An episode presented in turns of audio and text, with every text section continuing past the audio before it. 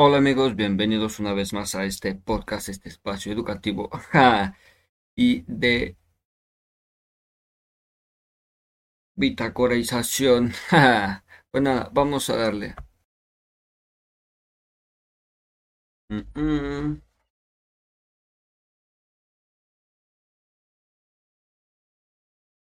La exergía actividad 2, no. Eh, aquí está, no, esta es del 4. Mm, ¿Dónde está? Evidencia de aprendizaje, análisis exergético de un sistema para fecha de entrega 9 de febrero. Hola, nuevamente nos encontramos al final de la unidad 1. En esta actividad tiene como propósito reforzar los conocimientos obtenidos a lo largo de la unidad, por lo que utilizaremos conceptos y lecturas de las actividades anteriores. Será necesario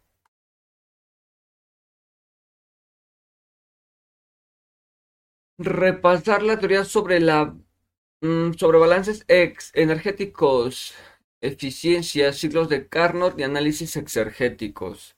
En esta, actividad resolverás un ejercicio ilustrativo que te ayudará a comprender el concepto de exergía dentro de los problemas industriales. Recuerda que antes de realizar cualquier actividad debes leer y comprender las instrucciones de los productos a entregar. Te aconsejo entregar en tiempo y en forma para obtener la máxima calificación. En esta actividad debes cumplir con lo siguiente realizar un análisis detallado sobre la teoría alrededor del problema dado dentro de la solución, es decir, justificar las ecuaciones que uses en las tablas consultadas. Resolver el problema de revisión y comprensión sobre análisis exergético usando la estrategia de solución. Lecturas recomendadas. Leer detenidamente todo el documento correspondiente a la unidad 1 llamada Exergía, dado en, la plataforma. Revisar el séptimo capítulo, Análisis exergético del libro de Morán y Shapiro. Instrucciones. Análisis teórico exergético de un análisis. Después de realizar las lecturas anteriores, realiza lo siguiente. Realiza un reporte de las partes más importantes de un análisis exergético de un sistema. Para ello, lee y comprende las dos lecturas que se te recomiendan anteriormente y contesta lo siguiente. ¿Cuáles crees que son las partes principales de un análisis exergético de un sistema? Esta pregunta trata de que respondas cómo tú crees que debe realizarse y cuáles son las partes que debe tener un análisis energético exergético de un sistema. Enlista y describe la principal teoría con sus ecuaciones más importantes de un análisis exergético que incluya la definición de exergía en su expresión más general, aspectos más importantes de la exergía, pasos a seguir para realizar el análisis exergético, balance de exergía en volúmenes de control y la eficiencia exergética. Estrategia para solucionar problemas de termodinámica. Todas las soluciones que realices de los problemas indicados deben abordar y o contener los siguientes aspectos. Elementos mínimos en redacción y presentación. Deben considerarse siempre y agregarse cuando sea necesario. Resaltar en negritas los títulos de problemas, por ejemplo, problema 1 Separar soluciones e incisos según se indique en el problema. Incluir al menos tres figuras mostradas en cada problema. Usar el pie de imágenes para referenciar las imágenes en formato APA, año y autor. Incluir referencias dentro del texto y al final del documento. Usar subíndices o superíndices de ecuaciones. Escribir los pasos de los cálculos en renglones separados. Tratar de agregar las ecuaciones con el editor de ecuaciones de Word o usar los paréntesis adecuados para escribir ecuaciones. Elementos de la solución. Deben considerarse siempre y agregarse cuando sea necesario. Referenciar tablas o ecuaciones extras que utilices, por ejemplo. Se usa la tabla A4 de temperaturas del agua saturada del libro de Segel Bowles 2015, página 904. Describir las variables que uses en la solución, por ejemplo, P corresponde a presión, PI a presión inicial, entre otras. Las variables se escriben la primera vez que aparecen. Argumentar qué significan las ecuaciones, por qué las utilizas, qué significado tienen. Agregar unidades y realizar las conversiones de unidades paso a paso dentro de los cálculos. Explicar las conversiones que se realizan, por ejemplo, Usando la equivalencia entre metros y centímetros es un metro igual a 100 centímetros. Luego seguirán los cálculos de conversión de unidades. Requisitos de, la solución. Estos deben aparecer en tu solución en listados del siguiente orden. Diagrama representativo del problema. Datos conocidos. Datos de encontrar. Explicar la idea o estrategia. Además, incluir el procedimiento con los siguientes aspectos. Argumentar o justificar, escribir los cálculos y resaltar los resultados finales. Al final del documento, escribir conclusiones basadas en una autorreflexión que aborde las dificultades que surgieron a lo largo de la realización de la actividad. ¿Qué sabías? ¿Qué aprendiste en el proceso? ¿Qué se te dificultó más y qué se te facilitó? ¿Cuáles crees que son tus mayores fortalezas? Agregar todas las referencias consultadas al final de la actividad en formato APA, incluyendo las referencias de tablas, ecuaciones externas, fuentes de imágenes, libros, página web y, videos consultados. Problema exergético. Resuelve el siguiente problema y recuerda que tu solución debe cumplir con los requisitos indicados en la estrategia para solucionar problemas de termodinámica dada anteriormente. El problema es de revisión y de comprensión del ejemplo resuelto 7.1 del libro Morani Shapiro.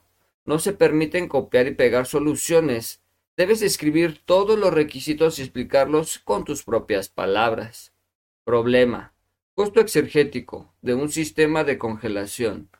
Un sistema de congelación está formado por una caldera que usa gas natural como combustible y una turbina de vapor que desarrolla potencia y proporciona vapor para un proceso industrial.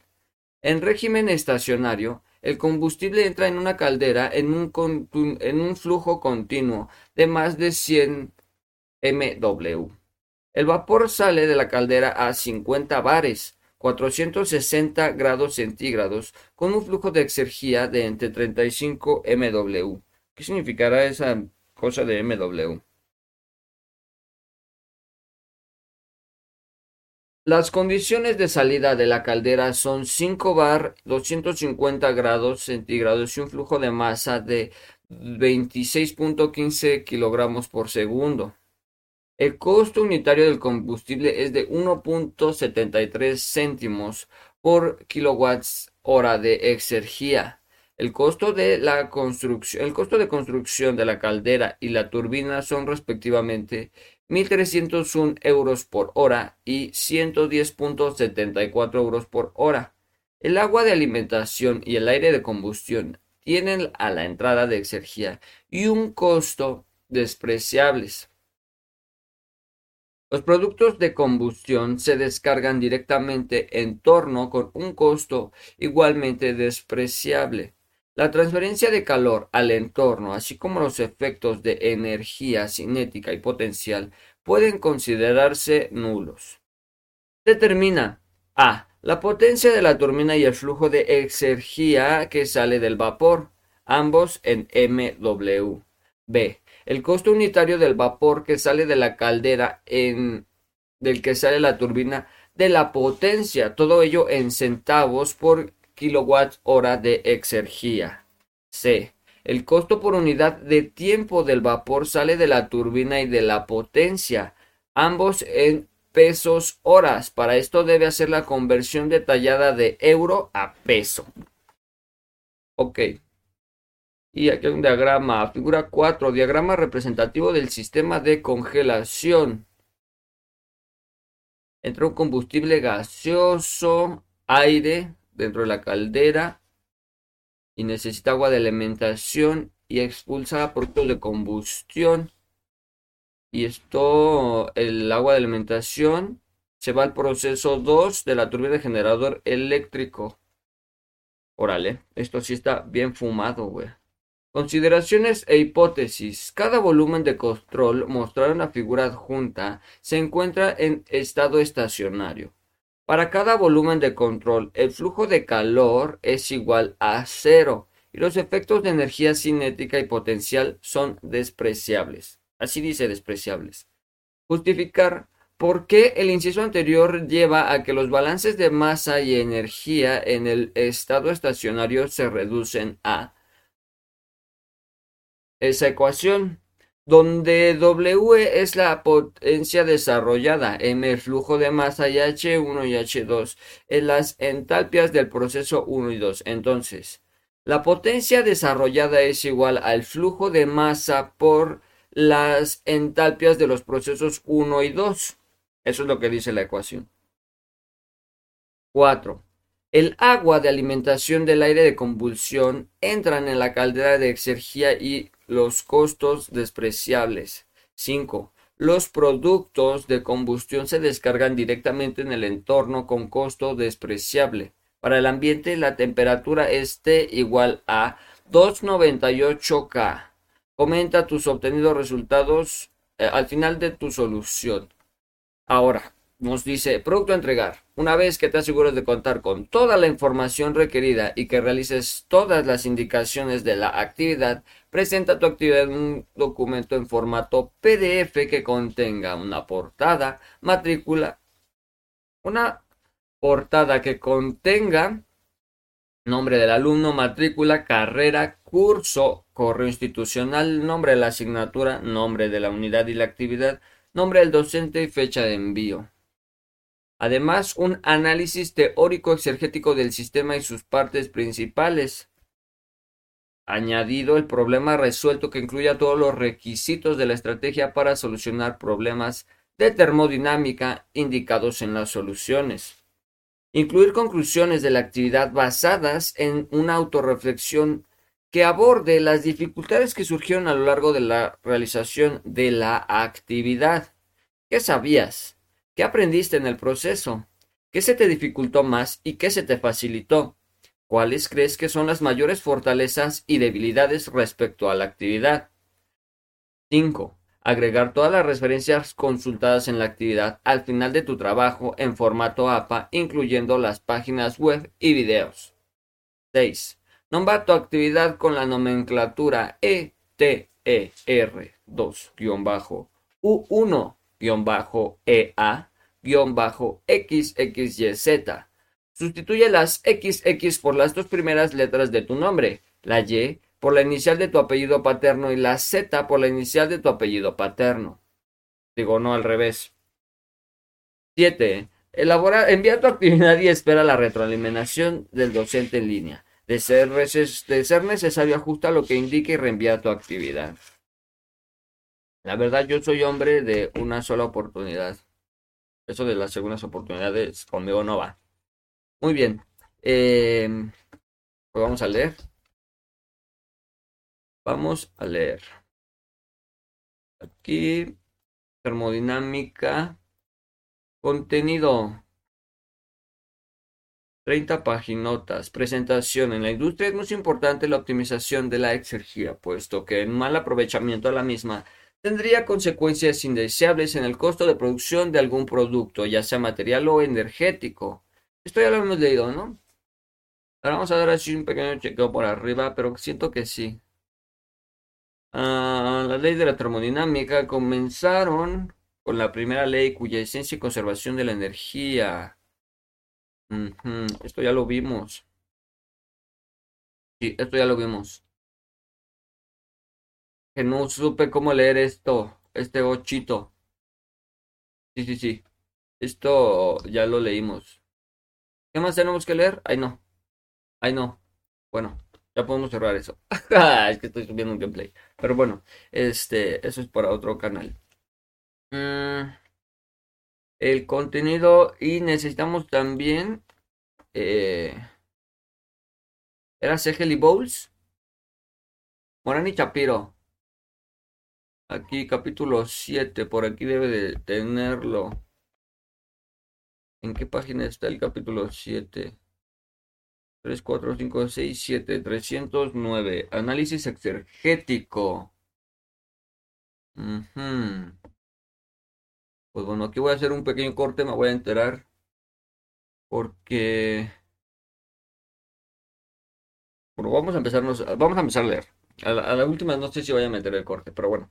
Eh, análisis exergético, introducción. El objetivo de este capítulo es introducir el análisis exergético, un método que emplea los principios de conservación de la masa y la energía junto con el segundo principio de la termodinámica, para el diseño y el análisis de sistemas termodinámicos. A veces, al análisis exergético también se le llama análisis de disponibilidad. Okay. Ok, ok, ok. Déjame, voy a rolear. Esto, mierda. Hay que limpiarla. Bueno, vamos a limpiarla y ahorita roleamos. No, pero ¿cuántas semillas trae esto? Parece para cultivo esta mierda. El que entendió, entendió. No tengo por qué especificar nada. Introducción. El objetivo de este capítulo es introducir, eso ya lo habíamos visto, que se le llama el análisis de disponibilidad. La importancia del desarrollo de, sistemas térmicos que hagan el uso efectivo de los recursos energéticos no renovables como petróleo, gas natural y carbón es evidente. El método de análisis exergético es especialmente adecuado para conseguir un uso más eficiente de los recursos energéticos, pues permite determinar la localización, tipo y magnitud real del despilfarro y pérdida esta información puede utilizarse para diseñar los sistemas termodinámicos y permite guiar los esfuerzos para reducir las fuentes de, de ineficiencia en los sistemas existentes y evaluar la economía de los sistemas. Muy bien, a ver, aquí vamos a hacer la pequeña pausa para ahora sí vamos a, a enrolar. Un tabaquillo. Ah, ustedes aprovechen también, dense un refill, digo 15 minutos de estar recibiendo información. Me amerita de un buen refil. Ustedes también aprovechen para dar su refil, mi bandita. Yo, por mi parte, estoy aprovechando para. No quiero ser tan específico ni gráfico porque después YouTube YouTube. Es la plataforma con la que más este detalles tengo, ¿sabes? Porque pues en, en los podcasts, pues siempre y cuando yo ponga que eso es explícito, creo que el, el mensaje va bastante claro a qué tipo de pues de público va el contenido, ¿no? Que nada, vamos a hacer aquí este par de cositas tengo ganas también de hacer un, un proyecto con en torno a la magia de, de la intensidad del fútbol, pero entiendas, entiendas el mensaje que quiero dar. Pero em, de momento, pues no puedo. Entre, entre los gameplays y la universidad, a veces me sobra poquito tiempo, banda, pero bueno.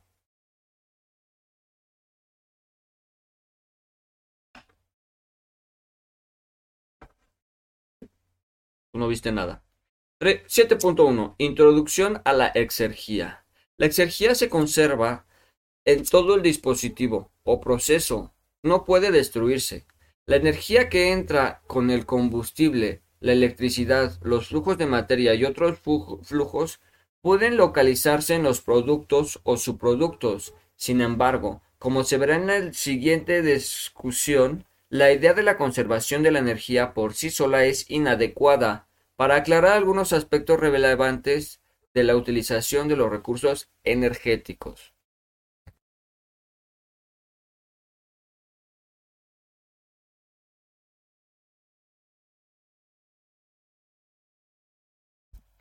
Ok, figura 7.1a.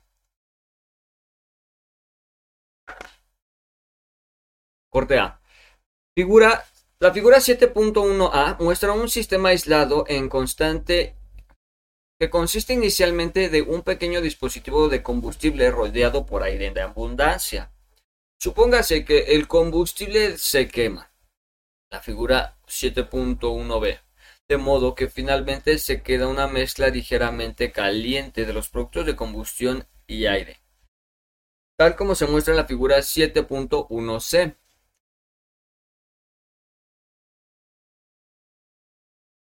Aunque la cantidad total de energía asociada al sistema permanezca inalterada, la combinación inicial combustible-aire tendrá, tendría mayor valor económico y sería intrínsecamente mucho más útil que la mezcla final templada. Por ejemplo, el combustible podría, ser consumido por algún dispositivo para generar energía eléctrica o producir vapor sobrecalentado. Mientras que la envergadura de los posibles usos de los productos de combustión ligeramente calientes es mucho más limitada.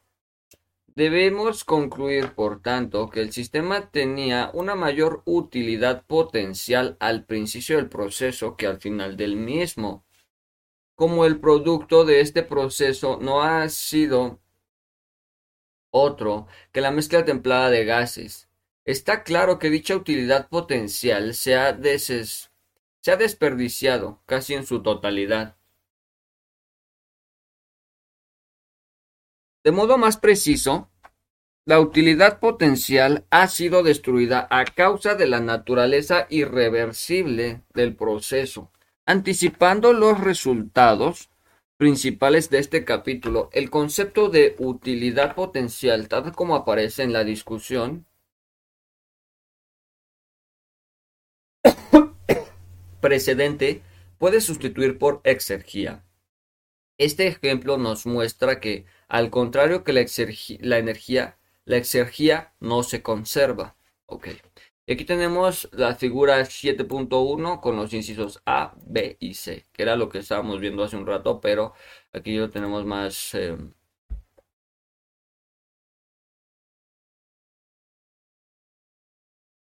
más este...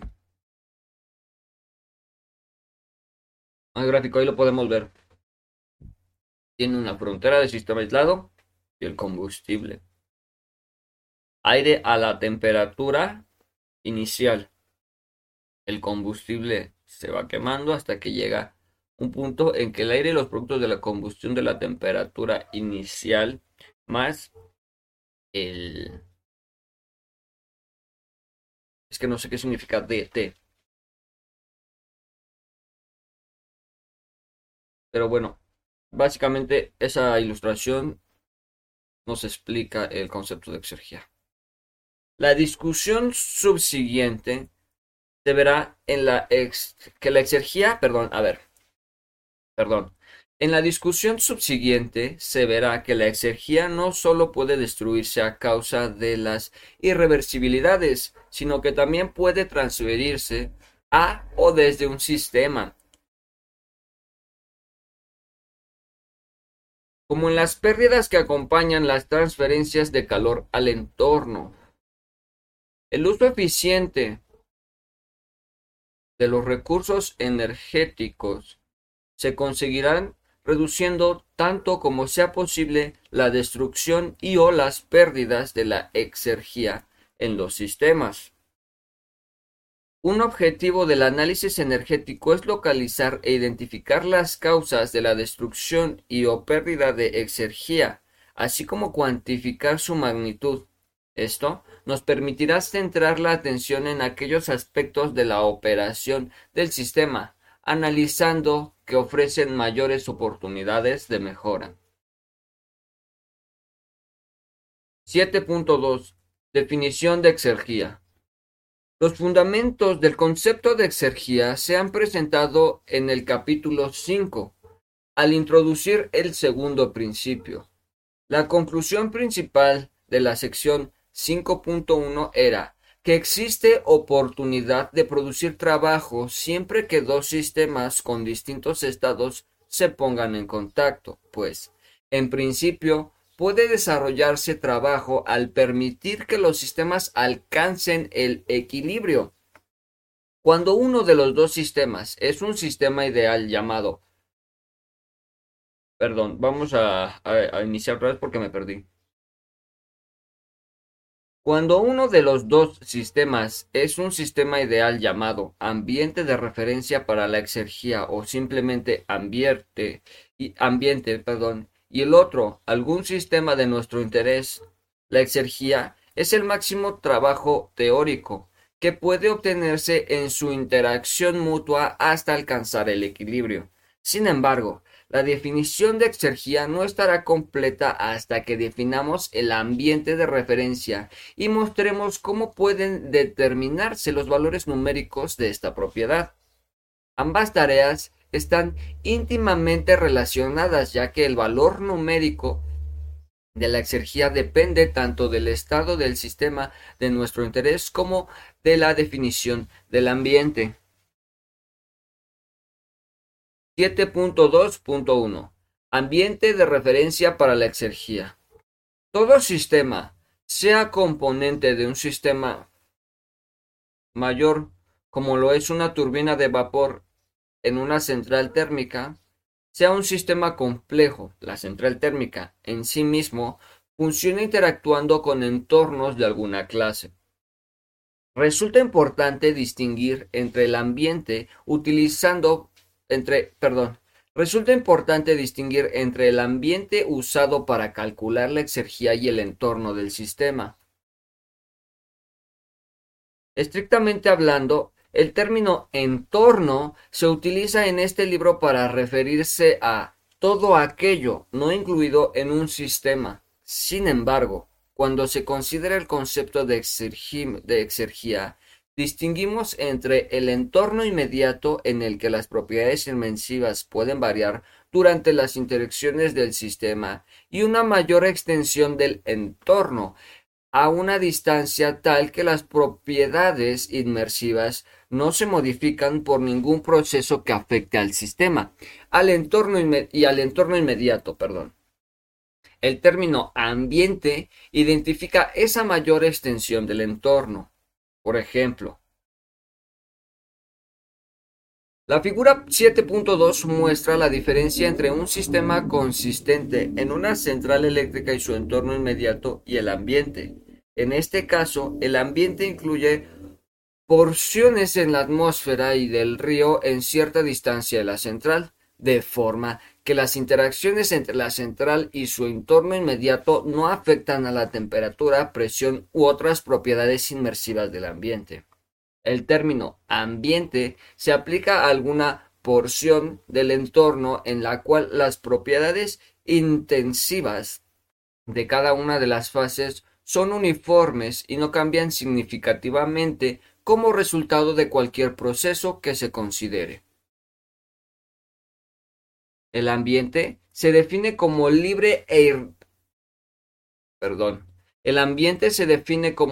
de irreversibilidades. Todas las irreversibilidades significativas estarán localizadas en el interior del sistema o en su entorno inmediato. Las irreversibilidades internas son aquellas que, se producen dentro del sistema. Las irreversibilidades externas se producen en su entorno inmediato. El ambiente y el entorno inmediato de una central térmica se muestran en la figura 7.2. Aquí la tenemos.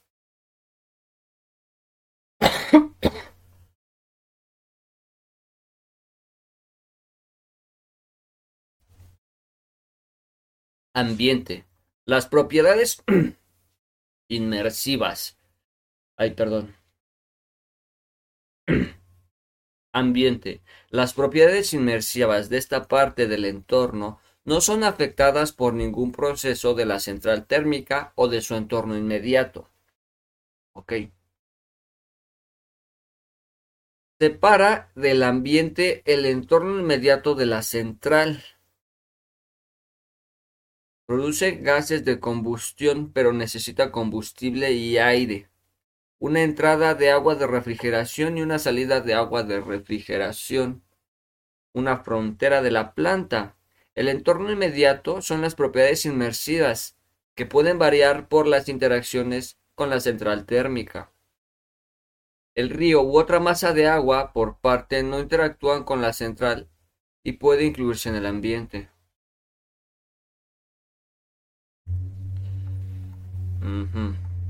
Modelo para el ambiente. El mundo físico es complicado y la inclusión de cada detalle en nuestro análisis no resulta práctico. Por ello, al describir el ambiente se realizan simplificaciones para concretar un modelo. La validez y utilidad de los análisis que emplean cualquier método quedan, por supuesto, restringidas por las idealizaciones realizadas en su formulación. En este libro, el ambiente se define como un sistema simple comprensible.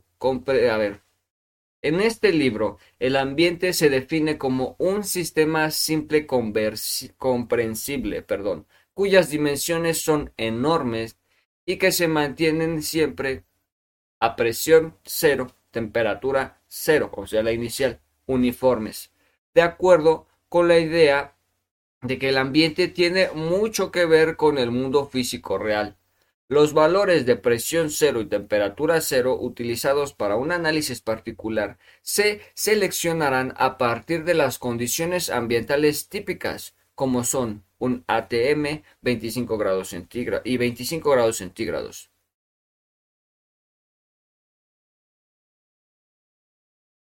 Aunque sus propiedades inmersivas perdón, aunque sus propiedades intensivas no cambian, las propiedades extensivas del ambiente pueden modificarse como resultado, como resultado de la interacción con otros sistemas. Las variaciones en las propiedades extensivas, energía interna, UA, entropía, SA y volumen, VA, del ambiente están relacionadas a través de la primera ecuación, TDS. La ecuación 6.10. Como T0 y P0 son constantes, esta adoptará la forma No sé qué significa este triángulo. El aumento de descenso de la energía interna es igual a la temperatura inicial, al incremento o decremento de la entropía menos la presión, considera el aumento o decremento del volumen. Ya aprendí un poco a leer estas, estas cosas. Bueno, la verdad aquí utilicé esto como, como referencia para poder guiarme y leerla, interpretarla. En este capítulo, las energías cinética y potencial se evalúan con relación al ambiente, para el cual se considera por definición que, que, todas sus partes se encuentran en reposo con respecto a cualquier otra. Aquí quiero abrir un pequeño paréntesis. Esto de estudiar los libros, o sea, de leer, está verguísima porque de no haber leído yo ese pequeño enunciado de arriba, estas tres líneas, no habría podido yo entender esta ecuación, güey. Por eso es importante la lectura, banda. Póngase verga y póngase a leer. En este capítulo vamos a regresar ahora sí, terminando, cerrando paréntesis. de acuerdo con esto, como indica la ecuación anterior, una variación en la energía del ambiente solamente puede ser una variación en su energía interna. La ecuación 7.1 se empleará más adelante para producir una expresión que nos permita calcular la exergía en el capítulo 13. Ah, no, perdón, para calcular la exergía. Punto final. En el capítulo 13, el concepto de ambiente se ampliará para permitir la posibilidad de reacciones químicas. las cuales han sido excluidas en las consideraciones realizadas hasta ahora. 7.2.2 Estado muerto. A continuación analizaremos el concepto de estado muerto, que es también importante para completar la comprensión de la propiedad exergética. Si el estado de una cantidad fija... Eh,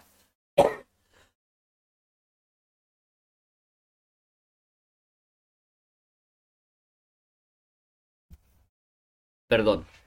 Si el estado de una cantidad fija de materia, un sistema cerrado, es diferente a la del ambiente, existirá la posibilidad de producir trabajo. Sin embargo, según vaya según vaya el sistema evolucionando hacia el equilibrio como el ambiente, dicha posibilidad disminuirá, desapareciendo por completo cuando alcancen el equilibrio uno con el otro.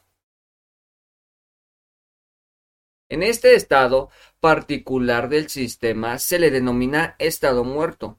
Podemos imaginar que el estado muerto es la cantidad fija de materia considerada que se encuentra sellada por el envoltorio impermeable del flujo de masa, en reposo con relación al ambiente y en equilibrio interno de la temperatura cero y la presión cero del ambiente. En el estado muerto. Tanto el sistema cerrado como el ambiente poseen energía, pero el valor de su exergía es cero, ya que no existe posibilidad de que produzca una variación espontánea en el sistema cerrado y en el ambiente, y por tanto no puede existir interacción entre ellos. Vete a la verga con lo que dice aquí. Tras introducir los conceptos de ambiente y estado muerto, ya estamos en condiciones de, asignar un valor numérico a la propiedad exergía, tal como se muestra a continuación. 7.2.3 Cálculo de exergía. El objetivo de esta sección consiste en demostrar que la exergía de un sistema en estado dado perdón, el objetivo de esta sección consiste en demostrar que la exergía de un sistema en un estado dado viene dada por la siguiente expresión.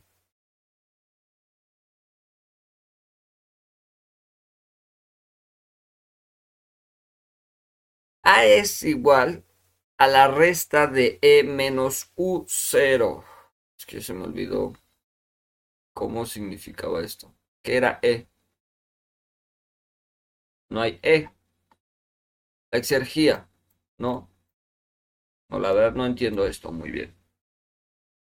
Donde E es igual a U más S más EP. Ok. V y S detonan respectivamente la energía del volumen y la entropía. Y U, V y este 0 son los valores con las propiedades en el sistema cerrado cuando éste se encuentra en estado muerto. Observando la ecuación 7.2, puede verse que las unidades de exergía son las mismas para la energía. en esta edición, A y A elevado a la primera se utilizan para la exergía y la exergía específica respectivamente, respectivamente perdón, mientras que E se emplea para la energía y la exergía específica. Tal notación está de acuerdo por la práctica habitual del concepto correcto energía o exergía. Quedará claro por el contexto. Con todo, debe ponerse atención para no confundir los símbolos relativos a ambos conceptos. La ecuación 7.2 puede obtenerse aplicando los balances de energía y entropía del sistema combinado, mostrado en la figura 7.3, el cual consiste en un sistema cerrado y un ambiente. La exergía es el máximo trabajo teórico que puede realizar el sistema combinado cuando el sistema está cerrado. Evoluciona hasta alcanzar el equilibrio con el ambiente, esto es, cuando el sistema evolucionado evoluciona, perdón, cuando el sistema cerrado evoluciona hasta su estado muerto. Como el objetivo consiste en calcular la máxima cantidad de trabajo que puede desarrollar el sistema combinado, su frontera se localizará de tal modo que las únicas transferencias de energía que ocurran a través de ella sean en forma de trabajo. Esto nos asegura de que el trabajo desarrollado por el sistema combinado no se ve afectado por una transferencia externa de calor. Por otra parte, aunque los volúmenes del sistema cerrado del ambiente puedan cambiar, la frontera del sistema combinado se puede se localizará de tal modo de que el volumen del sistema combinado permanezca constante.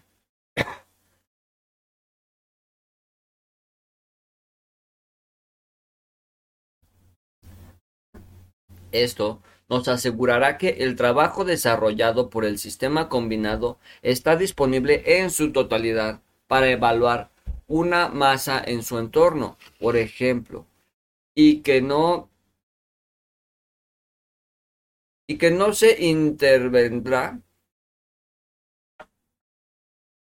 perdón, y que no se invertirá en, en, un mero desplazamiento del entorno del sistema combinado. Vamos a repetir el enunciado porque me perdí. Esto nos asegurará que el trabajo desarrollado por el sistema combinado está disponible en su totalidad para elevar una masa en su entorno, por ejemplo, y que no se que no se invertirá en un mero desplazamiento del entorno del sistema combinado. Ok. Sistema cerrado tiene una frontera del sistema y hace transferencia de calor y trabajo con el ambiente y la frontera del sistema combinado. Ok. Ok. Sistema combinado formado por el sistema cerrado y el ambiente. Claro, se necesitan dos sistemas para tener un sistema combinado, estoy de acuerdo. Nota. El, nota del traductor. Se mantiene A y A para la exergía y exergía específica empleadas en las ediciones anteriores, aunque la última edición original se ha sustituido, sustituido por e y E. Balance de energía. El balance de energía para el sistema combinado se reduce a la siguiente ecuación, donde... A ver. La variación de la energía que experimenta es igual al trabajo producido por el sistema combinado. Donde W es el trabajo producido por el sistema combinado y triangulito EC es la variación, es que no sé cómo se llama, perdón, ese triangulito no sé cómo se llama ese símbolo. Triangulito EC es la variación de, eh, de energía que experimenta en este último. Es igual a la suma de, a ver, perdón, este último es igual a la suma de las variaciones de energía del sistema cerrado y del ambiente. La energía del sistema cerrado en su estado inicial se denotará por E, incluyendo tanto su energía interna como los términos de energía cinética y potencial. Como se ha comentado antes, Dichos términos deberán evaluarse con relación al ambiente, de forma que la energía del sistema cerrado y en su estado muerto sea justamente su energía interna, U0. De acuerdo con esto, triángulo S puede expresarse como triángulo S es igual a la resta de U menos E más triángulo UA. Mierda utilizando la ecuación 7.1 para sustituir triángulo UA resulta. Triángulo S es igual a la resta de U0 menos E más e, la resta de T0 triángulo SA menos P0 triángulo VA sustituyendo la ecuación 7.4 en la ecuación 7.3 y despejando WC nos queda WC es igual a la resta de E menos U menos la resta de T0 triángulo SA menos P0 triángulo VA. Según lo señalado anteriormente, el volumen total del sistema combinado permanece constante. En consecuencia, la variación de volumen que ha experimentado el ambiente será de igual magnitud, pero de signo opuesto, a la variación de volumen experimentado por el sistema cerrado. Triángulo VA es igual a menos la resta de V menos V0 menos V. Con esta sustitución la expresión anterior para el trabajo resulta en WC es igual, es igual a la resta de E menos U0 más P0 resta de V menos V0 menos T0 triángulo SA. Esta ecuación nos da el trabajo desarrollado por el sistema combinado al pasar el sistema cerrado desde su estado inicial a su estado muerto, interactuando únicamente con el ambiente. El valor teórico máximo para el trabajo se calcula a partir del balance de entropía como sigue. Balance de entropía. El balance de entropía aplicado al sistema combinado quedará reducido a la variación de entropía del sistema es igual a la generación de entropía debido a las irreversibilidades internas. Donde se ha omitido el término de transferencia de entropía, ya que por definición no existe transferencia de calor a través de la frontera del sistema combinado. Y la O con copete se representa la generación de entropía debido a las irreversibilidades internas que tenga lugar dentro del sistema cerrado. En su evolución, el equilibrio con el ambiente. El, término del lado derecho, eh, no, perdón, izquierdo de la ecuación es la variación de la entropía del sistema combinado igual a la suma de las variaciones de entropía del sistema cerrado y del ambiente, respectivamente. Y queda de la siguiente manera la ecuación, donde S y SS0 representarán la entropía del sistema con el estado analizando que en un estado muerto respectivamente. Combinado, combinado las dos últimas ecuaciones. Y pues toma otra forma la ecuación, una, una forma un poquito diferente.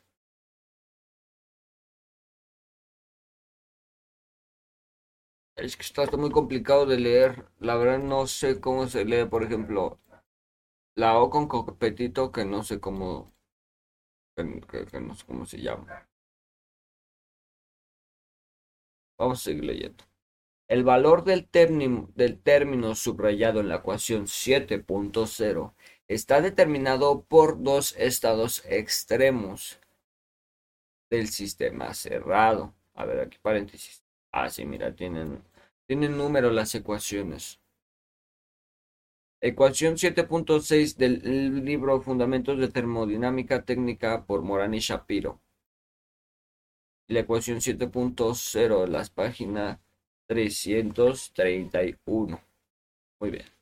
El valor del término subrayado en la ecuación 7.7 está determinado por dos estados extremos del sistema cerrado, como habíamos dicho anteriormente.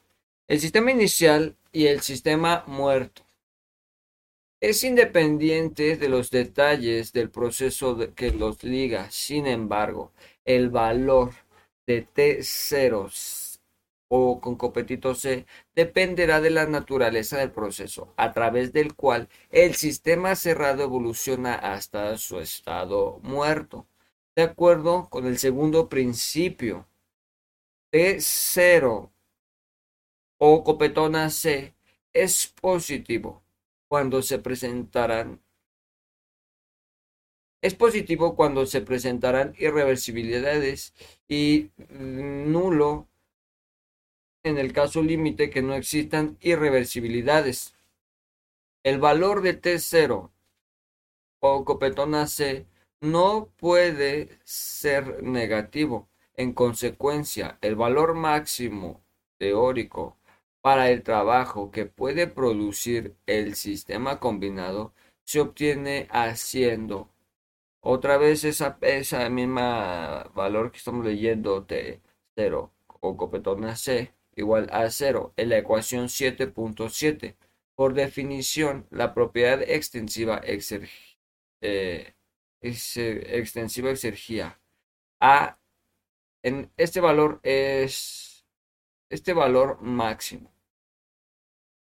De acuerdo con esto, podemos concluir que es de que la ecuación 7.2 nos proporciona una expresión adecuada para el cálculo de la exergía.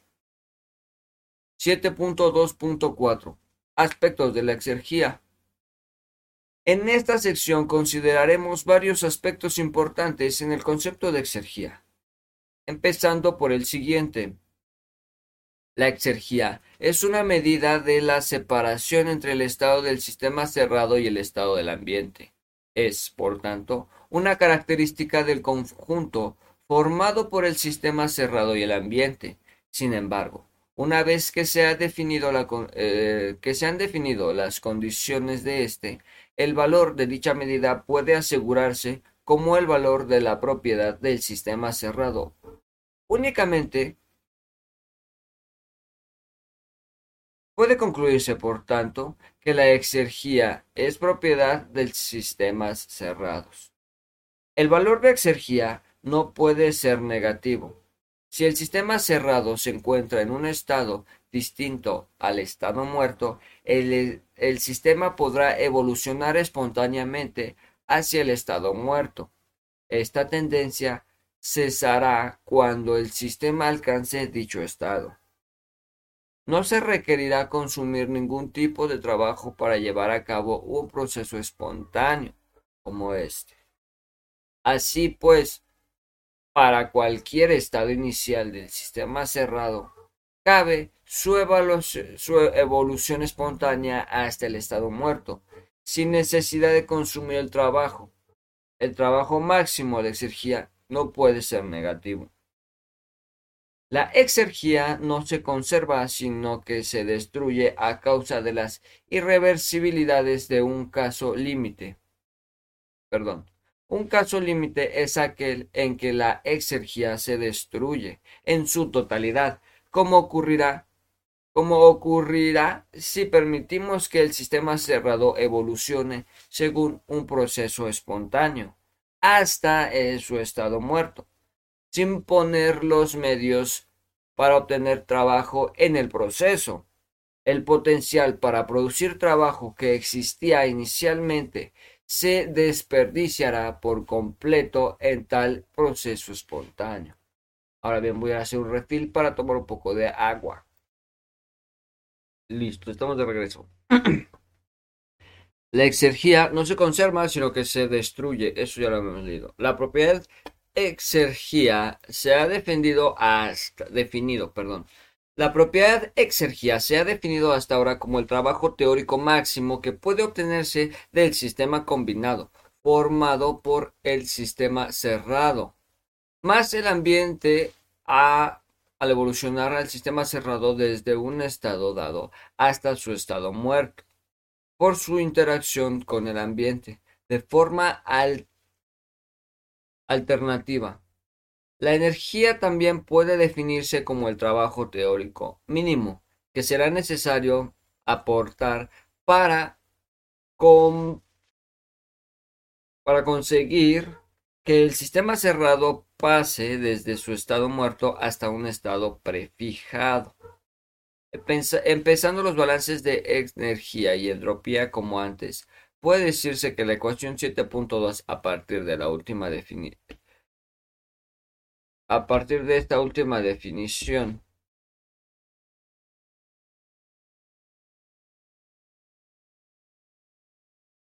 yo. Es que no me alcanzo a ver bien completamente. Pero creo que todo bien, ¿no? Todo fine. Em, aunque la exergía es la propiedad inmersiva, a menudo resulta conveniente trabajar con sus valores específicos por unidad de masa o por mol. La exergía específica por unidad de masa A viene dada en la ecuación 7.8 del libro que les comentaba anteriormente, donde E V y S son la energía, volumen y entropía específicas respectivamente para un estado dado. La energía cero, el volumen cero, la entropía cero son esas mismas propiedades específicas evaluadas para el estado muerto. Con la energía, con la ecuación energía es igual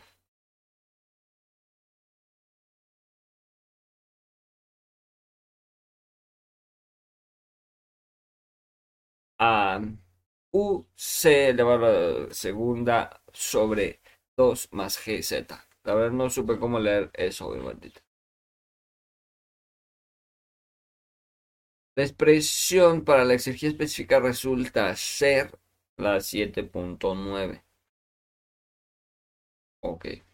Las unidades de energía específica son las mismas que la energía específica, exergía y energía. Ojito ahí.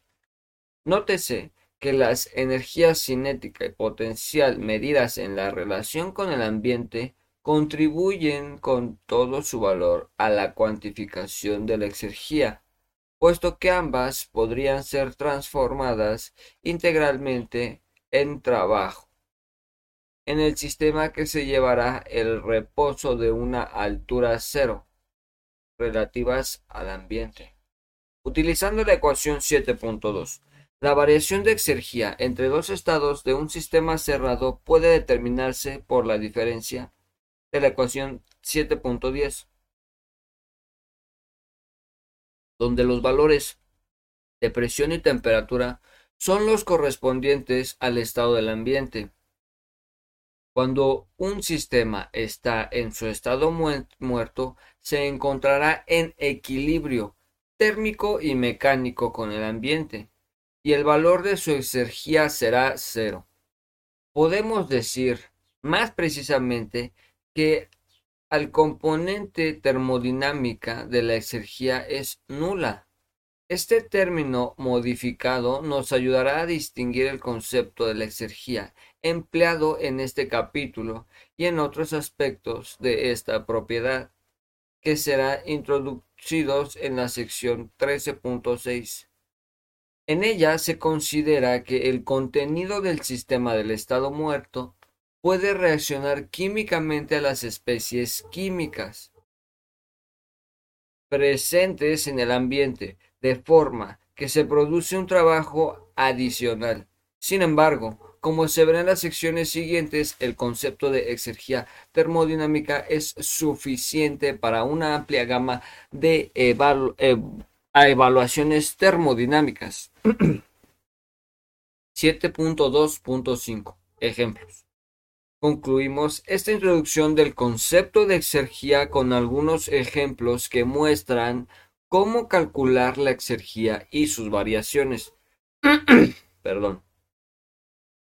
Empezaremos señalando qué es la exergía. Perdón, empezaremos señalando que la exergía de un sistema en un estado específico precisa en las propiedades en este estado y en el estado muerto. Por ejemplo, utilicemos la ecuación 7.9 para determinar la exergía específica del, del vapor de agua situado a unos 120 grados centígrados.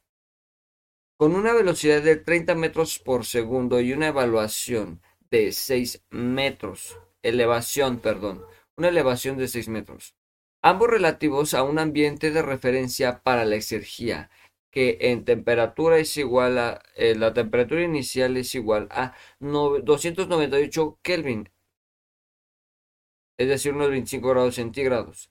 Y la presión inicial, un átomo y G, quiero imaginar que es la gravedad, o 9.8 metros por segundo al cuadrado. Para el agua, como vapor saturado, a 120 grados centígrados, la tabla A2 da V igual a 89.19 metro cúbico sobre kilogramo. U es igual a 2529.3 kilojulios sobre kilogramo. S es igual a 7.1296 kilojulios sobre kilogramo. K. Por K, perdón. En el estado muerto, donde la temperatura inicial es igual a 25 grados centígrados y la presión eh, equivalente a un átomo, el agua es un líquido. Así como en las ecuaciones 3.11, 3.12 y 6.7, los valores de la tabla A2V es igual a 1.0029 por 10 a la menos treceava metro cúbico sobre kilogramo. U igual a 104.88 kilojulios sobre kilogramo. S igual a 0.3674 kilogramos sobre sobre kilo por K. Sustituyendo los valores. Y esto ya es una poquito una tocada de huevos. A es igual a la resta de U menos U0 más P0. Mm, ahí se abre paréntesis. Eh, resta de V menos V0 menos T0. Se abre paréntesis P menos S0, se cierra paréntesis, más. Esto se ve como una fracción c elevado al cuadrado sobre 2 más gz y el desarrollo de toda la ecuación. Página 334 del PDF o la página 317 del libro. Lo tienen impreso. Eh, pues vamos para allá.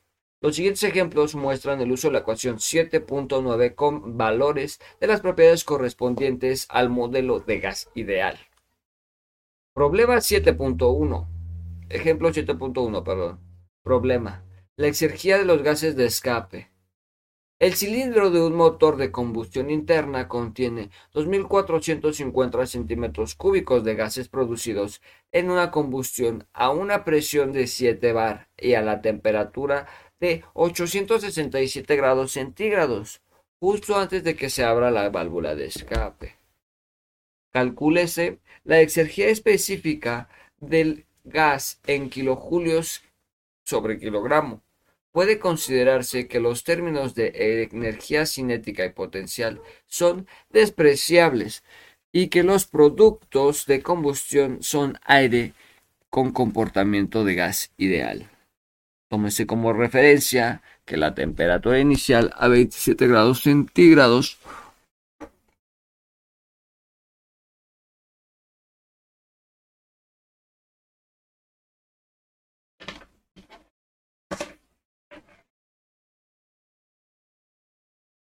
Perdón, la temperatura inicial es 27 grados centígrados y la presión inicial a 1.013 bar.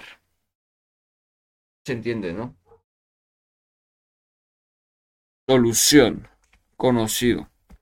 El estado de los productos gaseosos de una combustión sostenidos en el cilindro de un motor de combustión interna. Se debe hallar su exergía específica, datos conocidos y diagramas. 2.450 centímetros cúbicos en el aire a, 700, a 7 bar.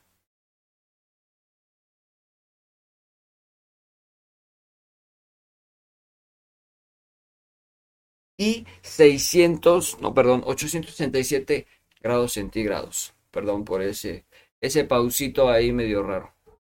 Consideraciones e hipótesis. Primera, los gases de combustión constituyen un sistema cerrado. 2. Los gases de combustión se consideran como aire con comportamiento de gas ideal. 3. Se desperdician los términos.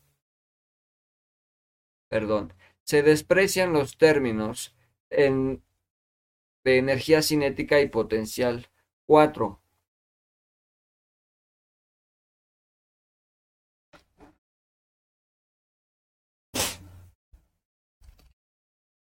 Sentí como ceniza en el teclado.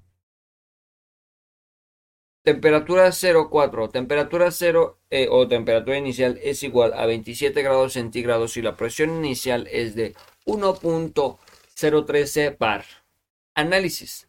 De acuerdo con la hipótesis 3 de la energía, la energía específica es A igual a la U menos U0 más la presión inicial resta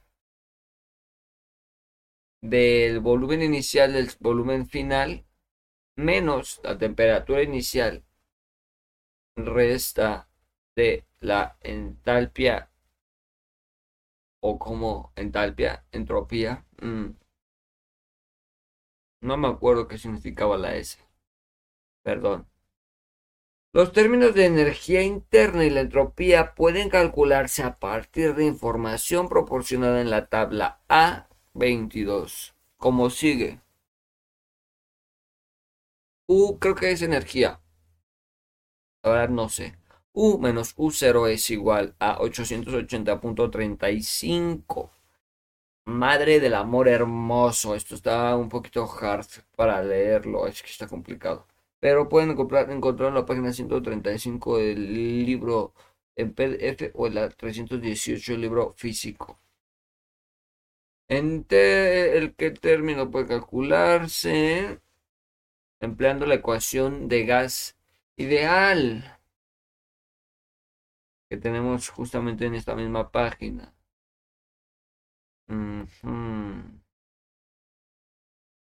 sustituyendo valores de la expresión de la exergía específica. Y aquí me da otra ecuación. Aquí hay una nota de pie de página, bueno, de pie de imagen.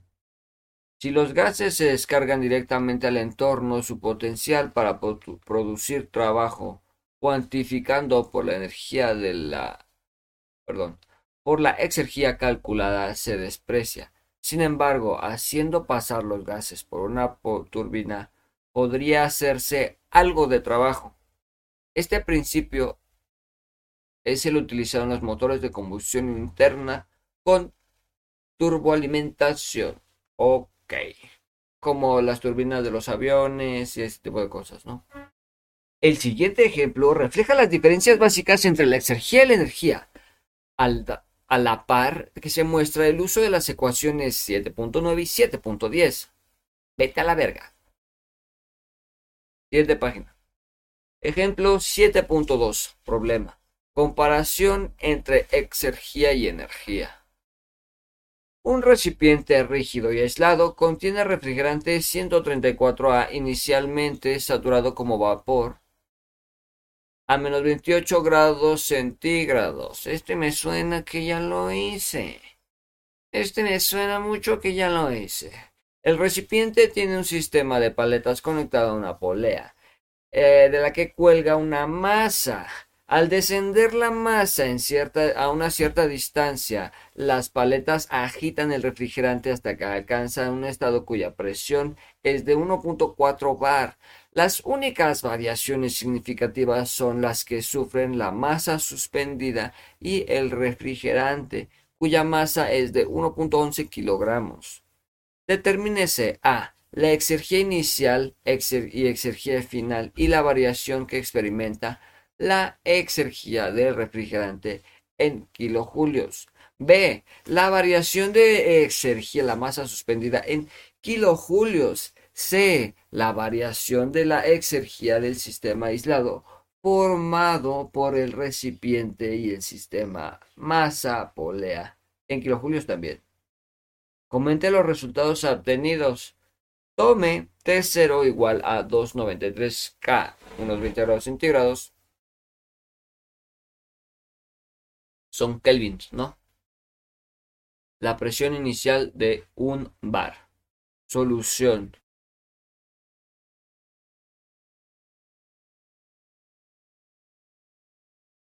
Solución. Conocido. Una masa de refrigerante 134A en un recipiente rígido se agita mediante una rueda de paletas conectada a un sistema masa-polea. Se debe hallar las exergías iniciales y finales y la variación de exergía del refrigerante, de la masa suspendida y del sistema aislado en todo, todos en kilojulios. Discútanse los resultados obtenidos. Datos conocidos y diagramas un sistema aislado, ¿no? Separado por una frontera, por así llamarlo, eh, que tiene dentro un refrigerante 134A que pesa unos 1 kilo 11 eh, kilogramos, 1.11 kilogramos. Dentro de un sistema que tiene unas paletas, dentro de una recámara que tiene unas paletas o poleas, o no sé cómo se le llame eso, que está impulsada por una masa que hace que cuando baja se muenean las paletas. Es lo que estoy entendiendo. Considera esa bueno ya. Consideración de hipótesis. Como se debe al esquema, se consideran tres esquemas. El refrigerante, la masa suspendida y la masa y un sistema aislado eh, consistente en un recipiente y el sistema masa polea. Para el sistema aislado, Q es igual a 0 y W es igual a 0. Muy, muy bien. 2. Mierda, 2 apenas vamos ahí. Las únicas variaciones significativas son las experimentadas por el refrigerante y la masa suspendida. Para el refrigerante no hay variación de las energías cinética y potencial. Para la masa no hay variaciones de las energías cinética o interna. La evaluación es la única propiedad inmersiva de la masa suspendida que varía. 3. Para el ambiente, eh, la temperatura inicial es de 293 kelvins, unos 20 grados centígrados, y la presión de un bar. Análisis. A. Las exergía inicial y final del refrigerante pueden calcularse dentro de la ecuación 7.9 de la segunda hipótesis, que deduce que para el refrigerante no hay efectos significativos relacionados con movimiento o gravedad. Si la exergía en el estado inicial, en el estado inicial será A1 igual a MR corchetes 1 menos U0 más P0, se abre paréntesis, la resta de V menos U, no, de V1 menos V0. Se cierra paréntesis. Menos T0, se abre otro paréntesis. Este menos S0, se cierra paréntesis y corchete también. Los estados inicial y final del refrigerante se recogen en el diagrama T-V adjunto o TV. De la tabla A10, U1 es igual a UG entre paréntesis menos 28 grados centígrados igual a 211.29 kilojulios por, por kilogramo. V1 es igual a la VG y que se abre un paréntesis. No entiendo por qué se abre este paréntesis. Menos 28 grados centígrados es igual a 0.2500, no, 2052 metros cúbicos por kilogramo.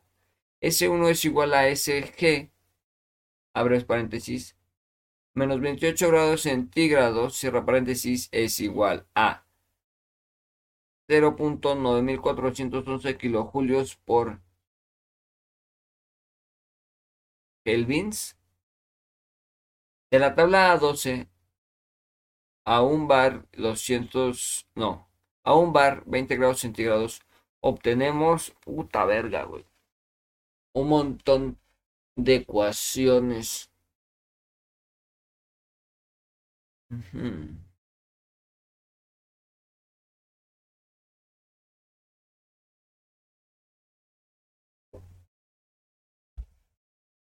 El estado final del refrigerante queda terminado por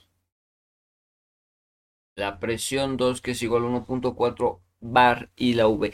Este el volumen 2 es igual al volumen 1. Por interpolación en la tabla A12 se tiene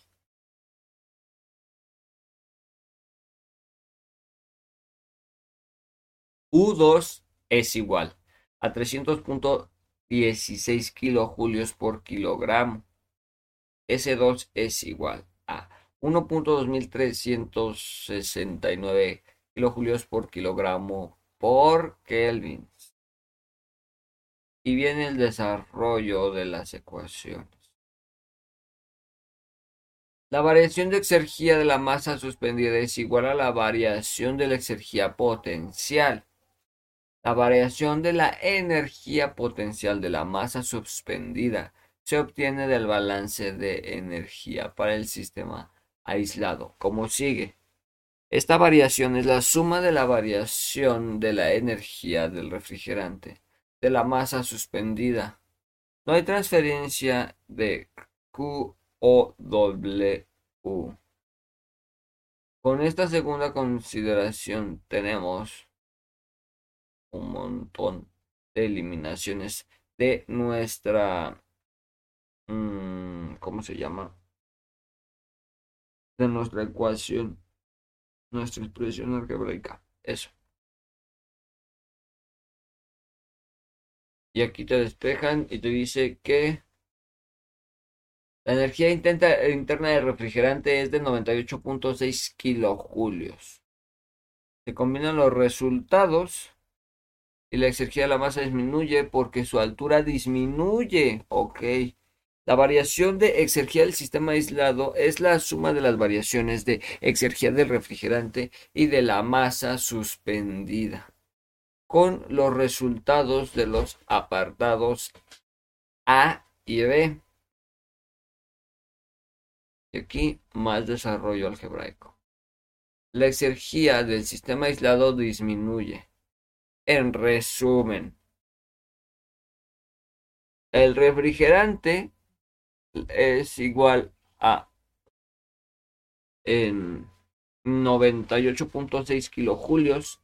La masa suspendida pesa unos menos 98.6 kilojulios. Así que el sistema aislado queda en 0,0 kilojulios.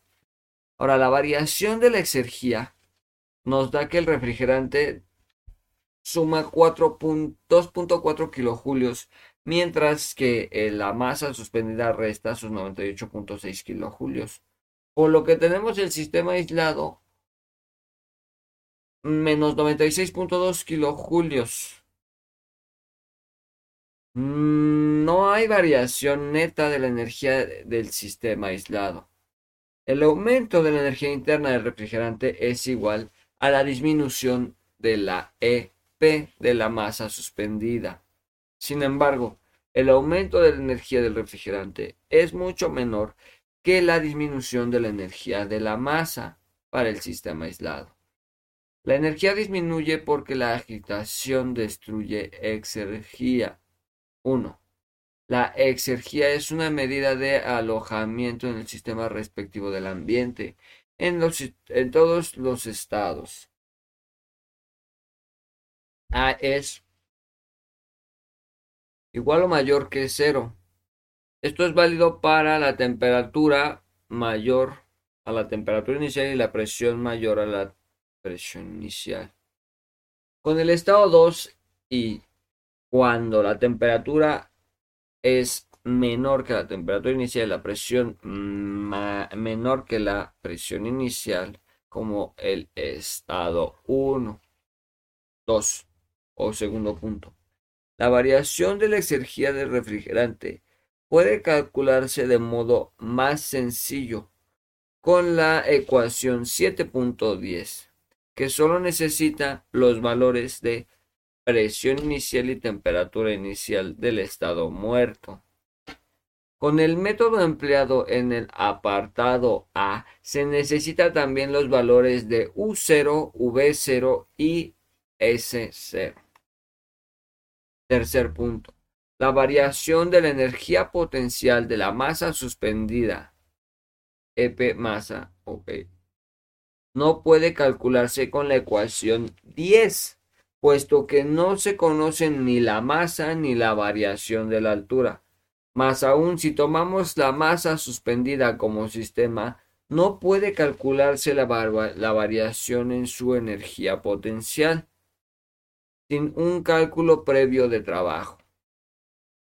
En consecuencia, recurrimos a un balance en el sistema aislado que no precisa tal información. Cuarto punto. A medida que la masa suspendida desciende, la energía se transfiere al refrigerante mediante trabajo a través de la rueda de las paletas y el estado del refrigerante cambia, puesto que su exergía aumenta. Interferimos que acompañando a la interacción del trabajo se produce una transferencia de exergía. Los conceptos de variación de exergía, transferencia de exergía y destrucción de exergía se relacionan entre sí por el balance de la exergía para sistemas cerrados que se introduce en la siguiente sección.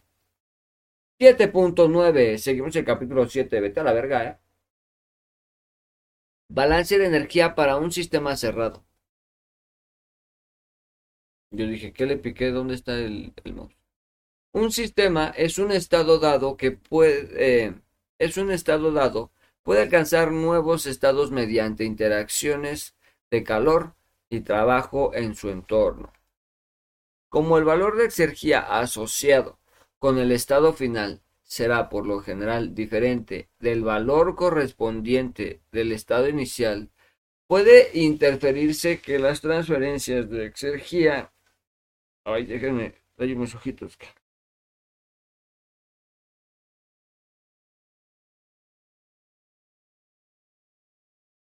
Perdón. Como el valor de exergía asociado con el estado final será por lo general diferente al valor correspondiente al estado inicial, puede interferirse que las transferencias de exergía a través de la frontera del sistema acompañan a las interacciones energéticas de calor y trabajo. La variación de, de exergía de un sistema durante un proceso no será igual a la exergía neta transferida, ya que la exergía puede ser destruida a causa de las irreversibilidades presentes en el interior del sistema durante el proceso. Los conceptos de variación y exergía, exergía transferida y la exergía destruida están relacionados con el balance de exergía para sistemas cerrados, introducido en esta sección. El balance de exergía se extenderá en los volúmenes de control en la sección 7.5. Estos balances son expresiones que se derivan del segundo principio de la termodinámica y constituyen el al balance en el que se apoya la realización de un sistema exergético. Siempre le quiero decir exergético. 7.3.1 Desarrollo del balance de exergía. El balance de exergía para sistemas cerrados se obtiene combinando los balances de energía y entropía. Las formas de estos balances se pueden se, que se emplearán aquí son las siguientes. W y Q representan respectivamente los intercambios del trabajo y el calor entre el sistema y su entorno. El ambiente no tiene por qué intervenir necesariamente con las interacciones en el balance de entropía. F representa la temperatura, la porción de la frontera donde se intercambia eh, eso. Y el término de la ocopetona representa la entropía generada por irreversibilidades internas. Ay, Dios mío. Ay, Dios mío, güey.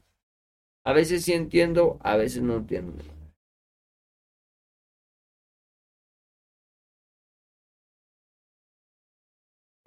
La primera etapa para obtener el balance de exergía consiste en multiplicar el balance de entropía por la temperatura y restar la expresión durante el balance de energía para obtener esta ecuación. No menor idea cómo se lee. Agrupando los términos que aparecen e introduciendo la ecuación 7.10, en el primer miembro esta expresión puede escribirse así. Reordenando términos, el balance de energía de sistemas cerrados resulta de la siguiente manera.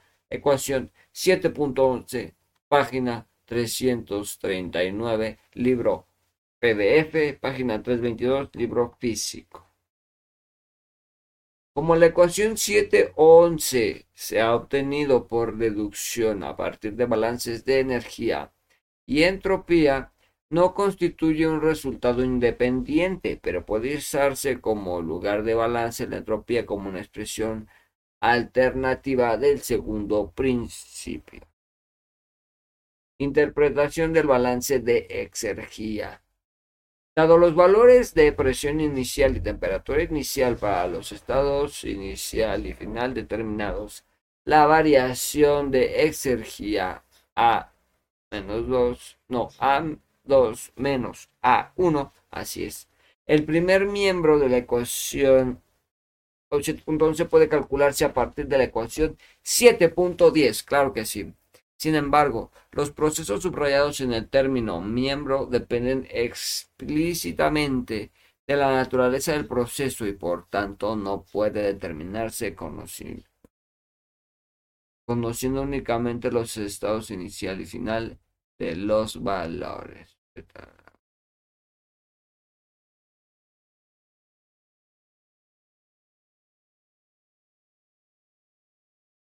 Los valores.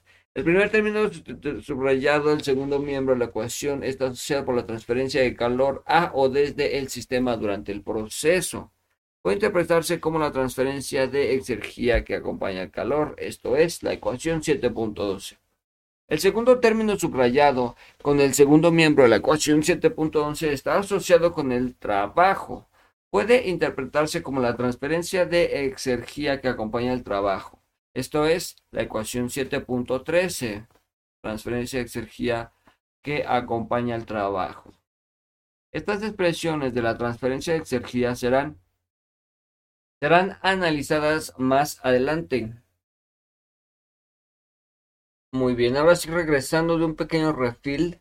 Voy a hacer un par, de cositas en la vida real, pero bueno, eh, vamos a continuar con la actividad. Ya eh, terminé inclusive de la lectura, pasaron, terminé de grabar como a las, eran las, iban a dar las 12 del día, son las 4 de la tarde y solamente comí, hice un poco de aseo y listo. O sea, realmente clavado la textura. Pero bueno, ya tengo aquí un poquito de mm, idea acerca de lo que qué es lo que voy a hacer y cómo lo voy a resolver. Vale. Así que nada, lo primero es, vamos a copiarnos la nomenclatura de la actividad. Perfectísimo. Aquí vamos a insertar un salto de página. Y dice, Análisis teórico exergético de un sistema y sus partes principales. Muy bien. Eh,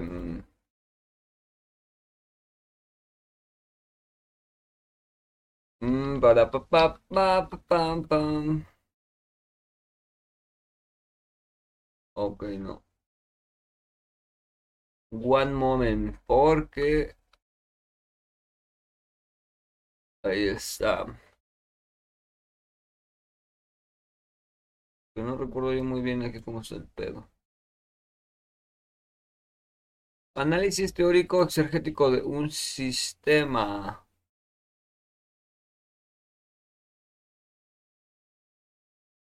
Mm, pero espérame, ¿cómo lo voy a plasmar yo? O sea,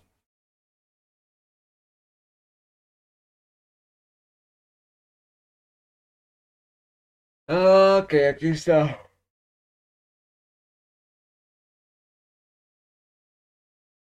Vamos a empezar aquí a dar configuración, lora media, 12, curveado. Así, bueno, vamos a ponerle un... Ahí está, un 16 me gusta. Y vamos a volver a cambiarlo a un 12. Ahí. Texto normal. Mm. Análisis teórico exergético de un sistema. Voy a pasar esto para acá.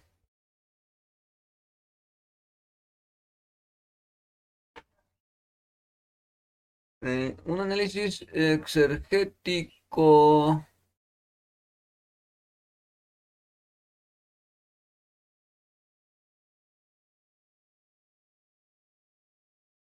Mm.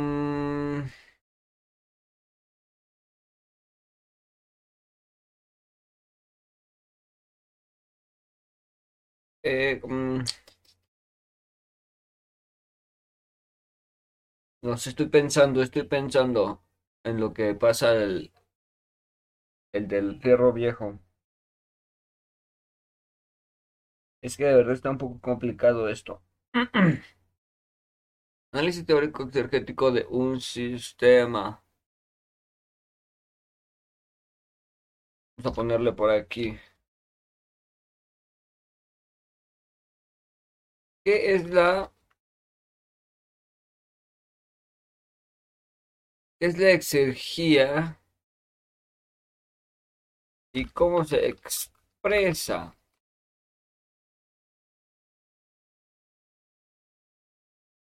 Vamos a ponerle así.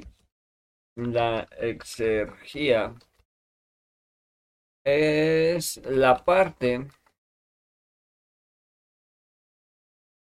de la energía del sistema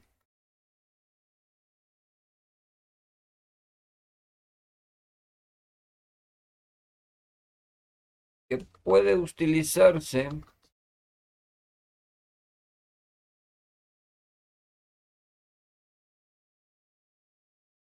en trabajo útil.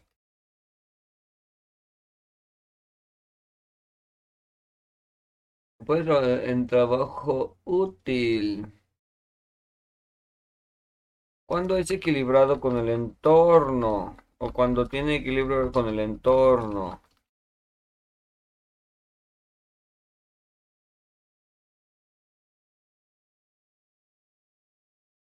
Ajá, para, ok.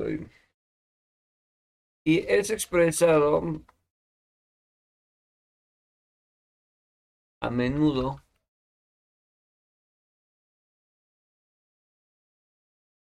de la siguiente manera.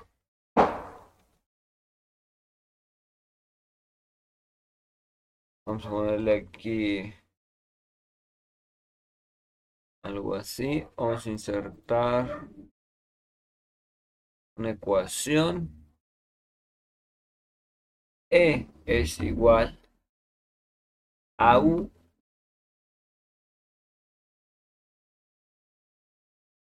más PV menos TS Ok, y esto lo vamos a alinear al centro.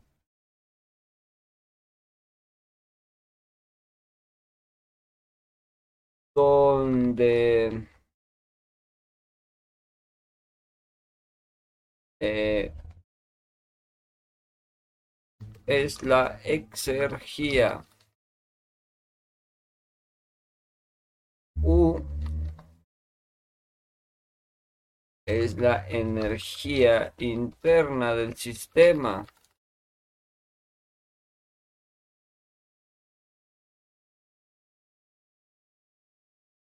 PV es el trabajo de expansión.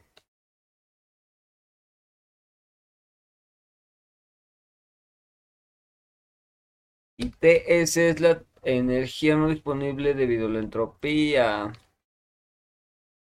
TS es la energía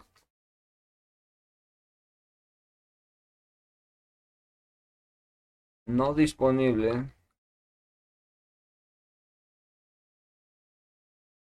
debido a la entropía.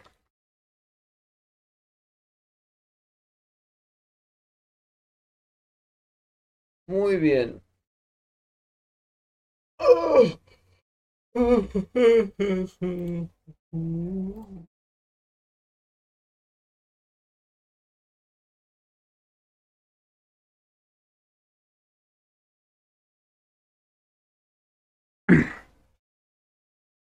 Bueno, voy a quitar esta.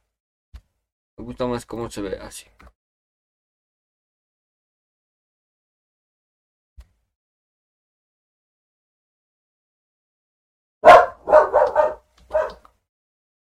La puta que lo parió. La exergía... Mmm,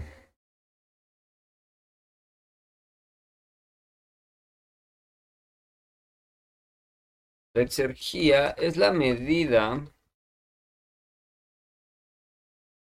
de calidad de energía, ya que energía, ya que representa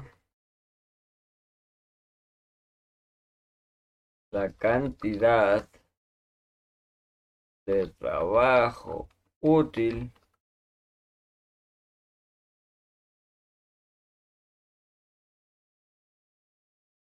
que se puede realizar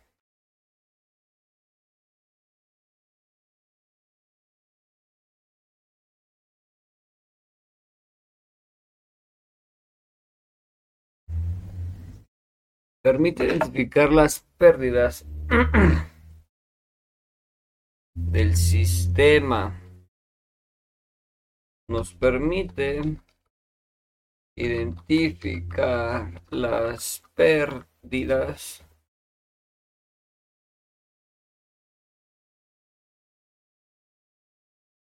y destrucciones de energía de energía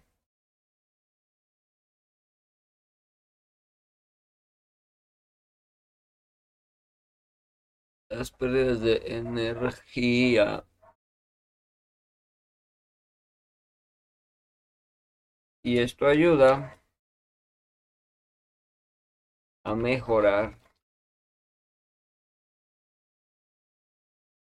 la eficiencia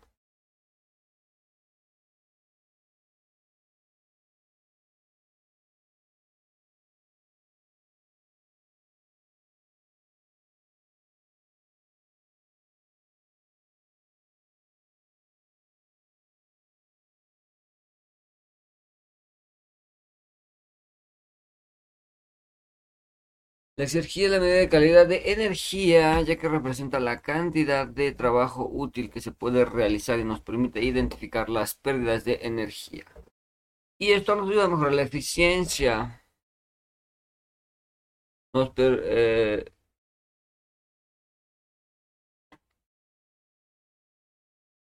vamos a ponerle lo que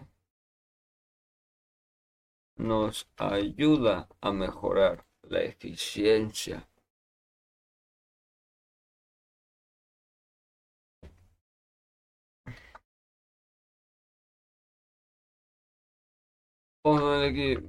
Para llevar a cabo un análisis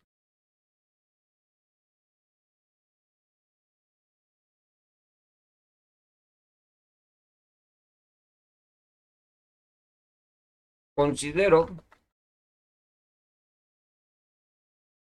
que es importante tomar en cuenta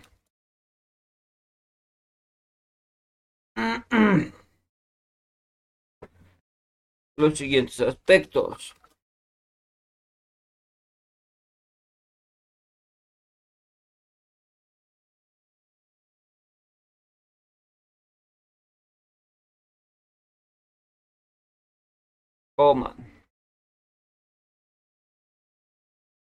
Definir el sistema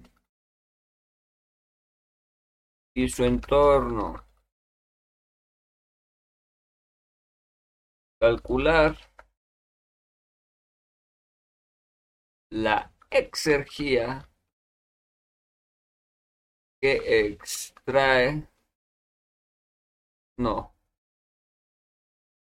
La exergía que entra y sale. Determinar.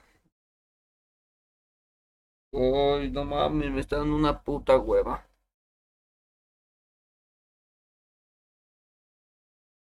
Determinar las irreversibilidades.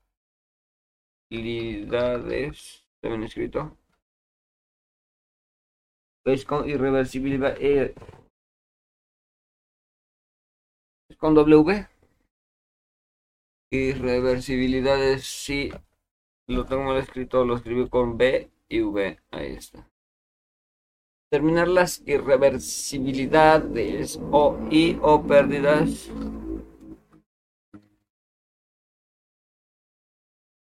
De energía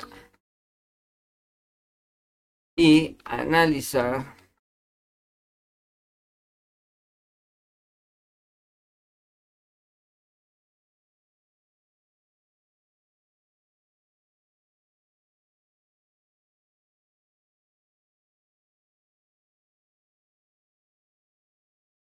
y analizar las áreas de oportunidad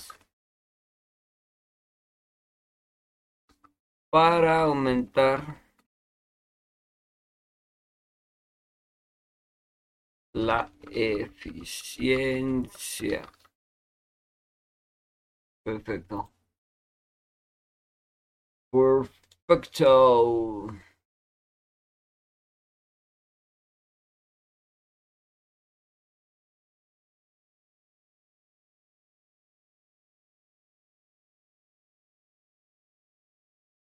Ahora,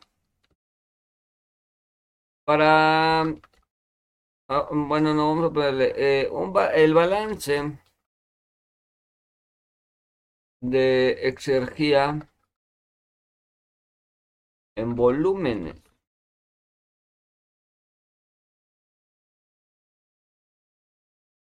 de control se expresa como la tasa de cambio de energía. Volúmenes llevaba acento en la U, no en la O. Qué pendejo yo. Bueno, pues ya aprendemos una cosa hoy. Volúmenes lleva acento en la U, no en la O. Bueno, pero la, el balance de energía de control se expresa como la tasa del cambio de energía. En el volumen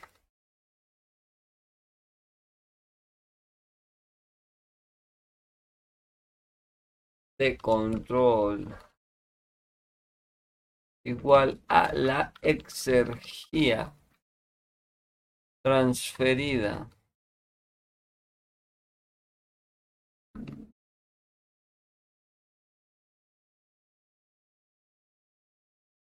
menos puse menso menos la exergía.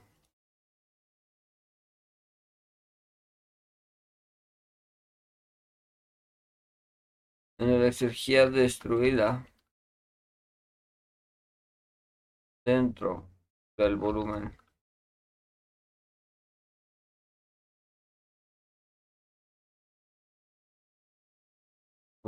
no volumen. No, ¿qué está pasando? Ahora se me está volviendo loco. Se me está volviendo loca esta mierda. Muy bien.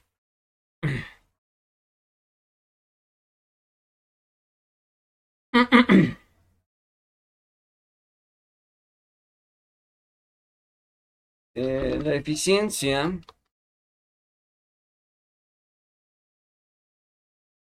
exergética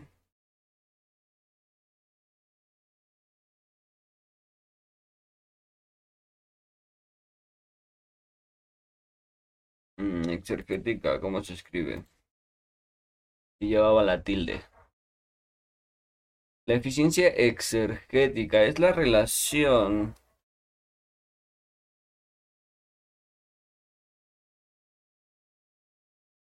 entre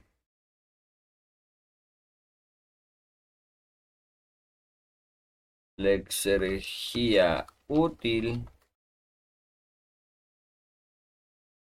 de salida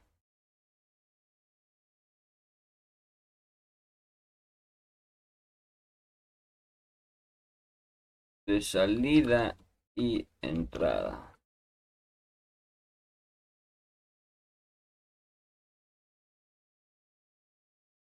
De un sistema.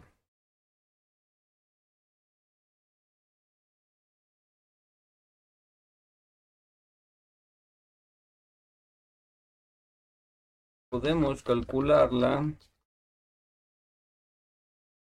como el cociente entre la exergía útil y la exergía total. Muy bien. Parece que está lloviendo.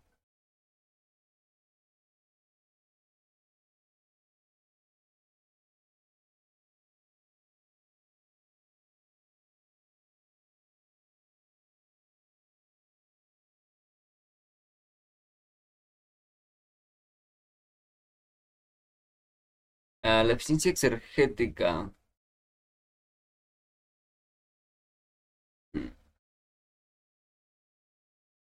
Ah, vamos a ponerle a grandes rasgos.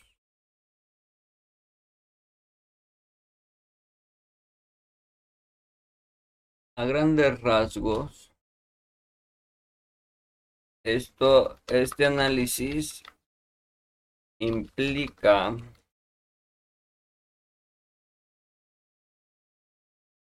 hacer cálculos de la exergía para identificar las pérdidas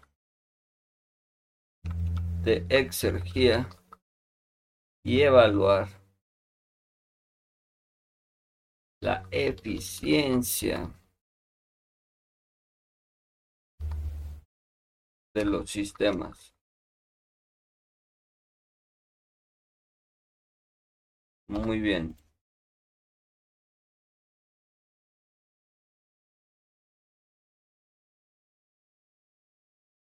Ahora, de aquí sigue lo del lo del problema, ¿no? ¿Dónde está mi drive?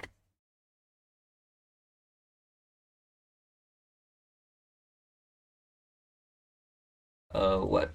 Aquí está mi drive. Em, problema de análisis exergético. esto es muchísimo más sencillo, ¿no? Aquí lo podemos poner. Ahí está, problema de análisis exergético.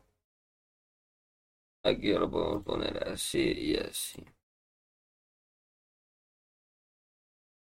Problema de análisis exergético. Problema. El costo exergético de un sistema de congelación. Un sistema de congelación está formado por una caldera que usa gas natural como combustible.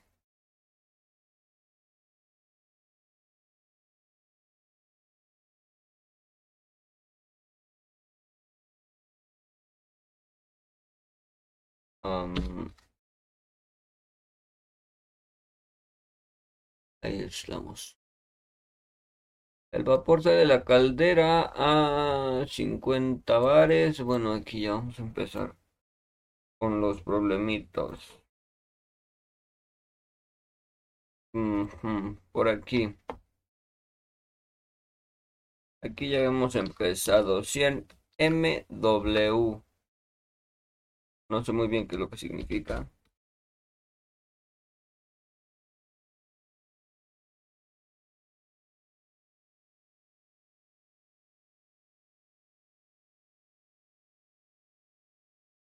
MW. El vapor sale de la caldera a 50 bares.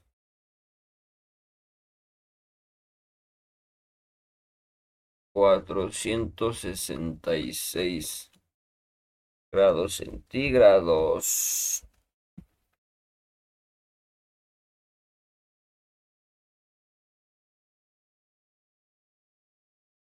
46 grados centígrados y con un flujo de exergía de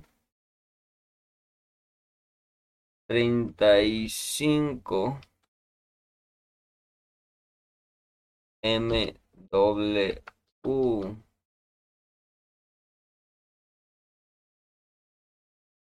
Las condiciones de caldera de la salida son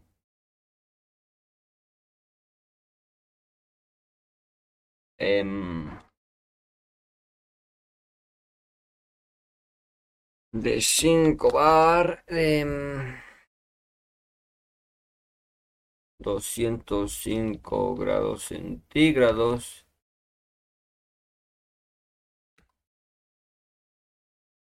Y un flujo de masa. Y un flujo de masa de 26.15 kilogramos al segundo.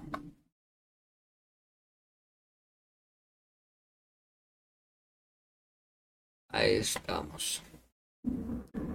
El costo unitario de combustible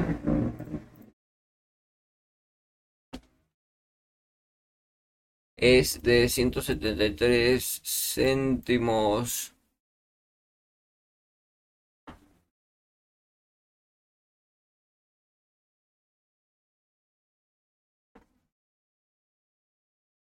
céntimos por kilowatt de energía. El costo de la construcción y la operación de la caldera de turbina son respectivamente Yo espero de todo corazón que llueva. De todo corazón, con toda mi alma espero que llueva.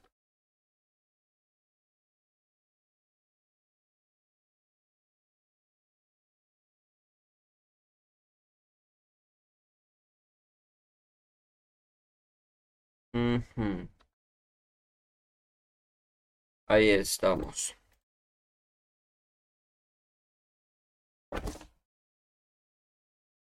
A toda la bandita versión este versión en audio pues les recomiendo irse a ver el el video de youtube porque ahí se, se ve cómo estoy preparando el el encabezado del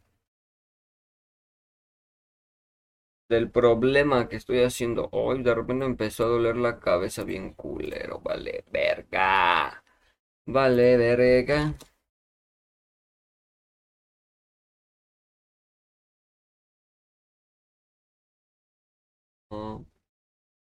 mira, así. la verga.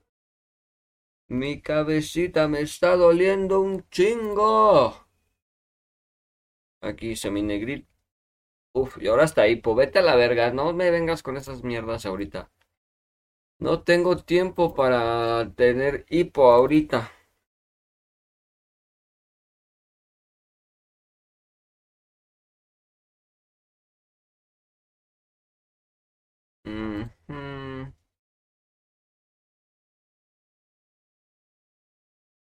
Ya no sé si es despreciable o era eh, el otro coso, güey.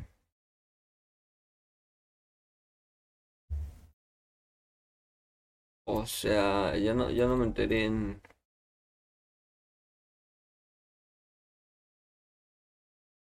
No me enteré que ondita.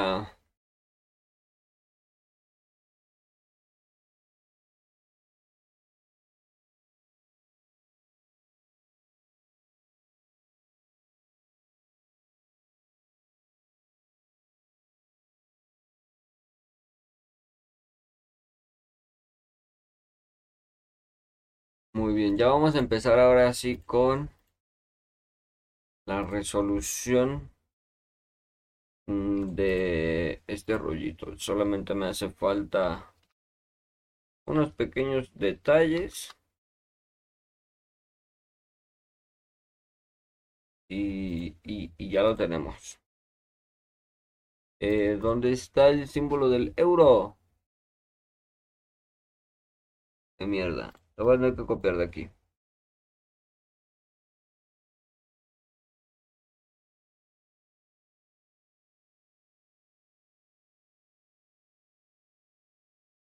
Ahí está, ahora sí.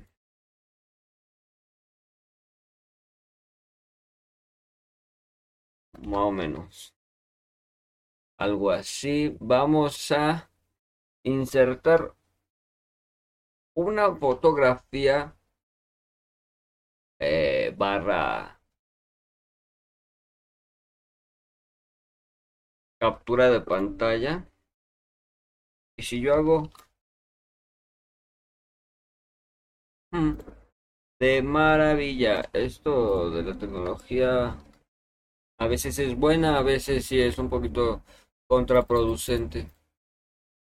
Consideraciones e hipótesis. Bueno, la madre que me que me trajo al mundo. ¿Cuándo van a parar esto? Cada volumen de control. Ok. Yo pensaba que esto ya... Ya había pasado, pero no.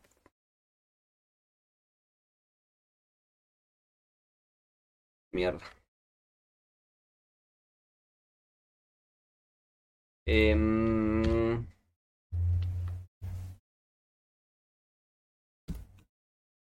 para cada problema de control de flujo, y aquí vamos, empezamos. U es igual a V. a no, espérate. Q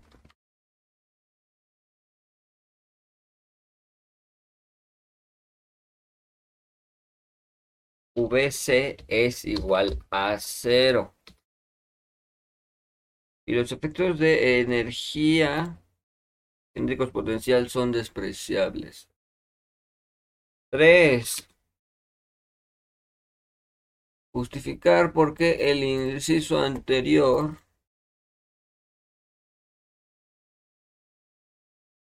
se reduce a WE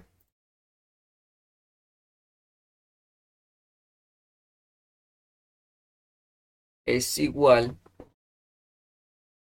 a M.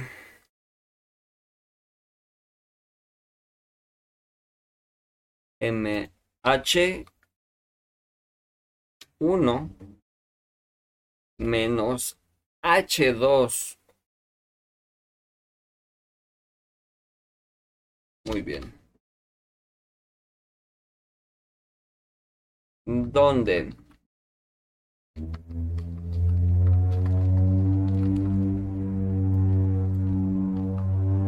W es la potencia desarrollada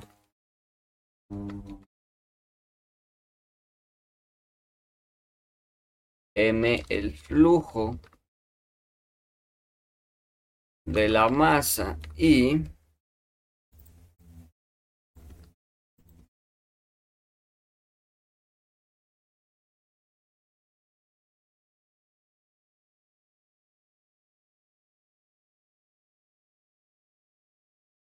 y ah bueno aquí esto es una coma y H1, H2 son las entalpias de los procesos 1 y 2 respectivamente.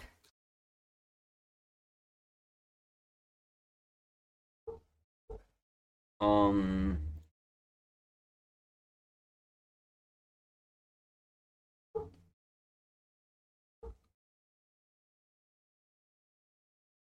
ahí está. 4 escribe 4 así, ¿no? El agua de alimentación del aire de combustión entran a la caldera.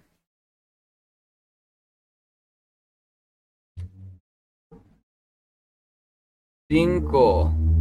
Los productos de combustión se cargan directamente en el entorno con costo despreciable. No sé qué tenga que ver esto. O sea, 6. Para el ambiente la temperatura es...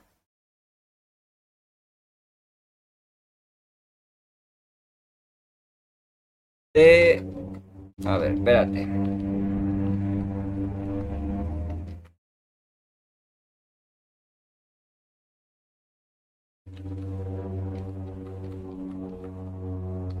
T0 es igual a 290 8 Kelvin.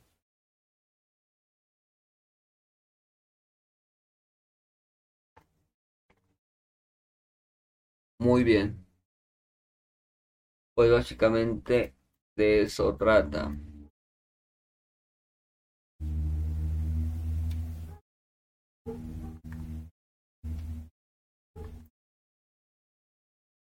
Pues bueno. Em, para, vamos a ponerle aquí más abajo, así. Muy bien. Para resolver el problema es necesario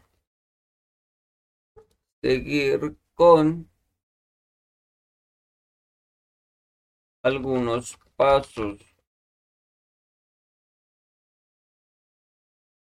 Eh.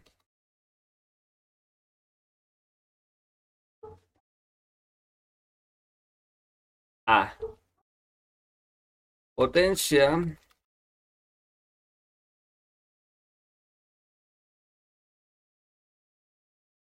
de la turbina y flujo de exergía que sale en vapor.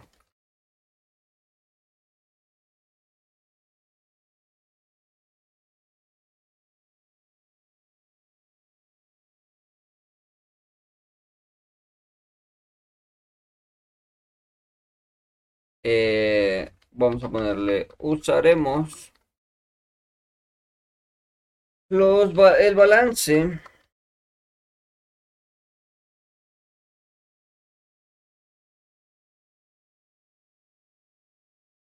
Usaremos el balance de exergía. Eh, usaremos el balance de exergía en estado estacionario para calcular la potencia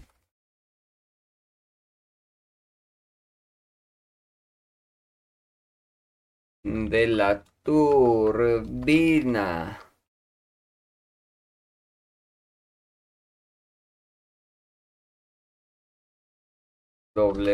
E. Muy bien. Aplicaremos la definición de exergía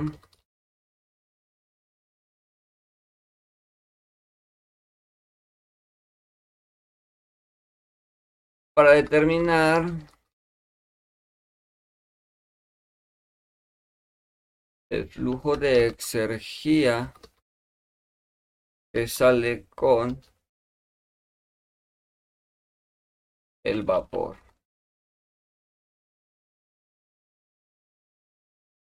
Hacer un par de correcciones a insertar nuestra ecuación.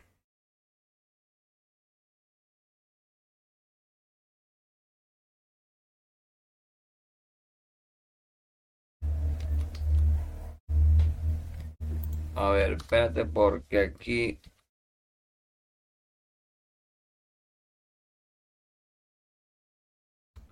Ah, cómo me caga la verga esto.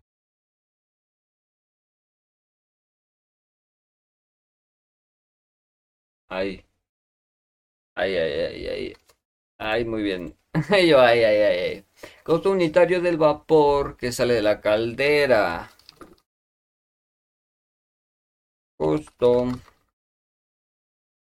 unitario del vapor que sale de la caldera, del que sale de la turbina y de la potencia.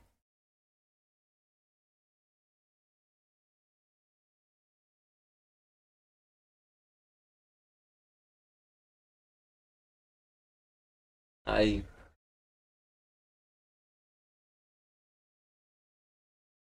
Eh, calcularemos el costo unitario. Calcularemos el costo unitario del vapor que sale de la caldera y de la turbina.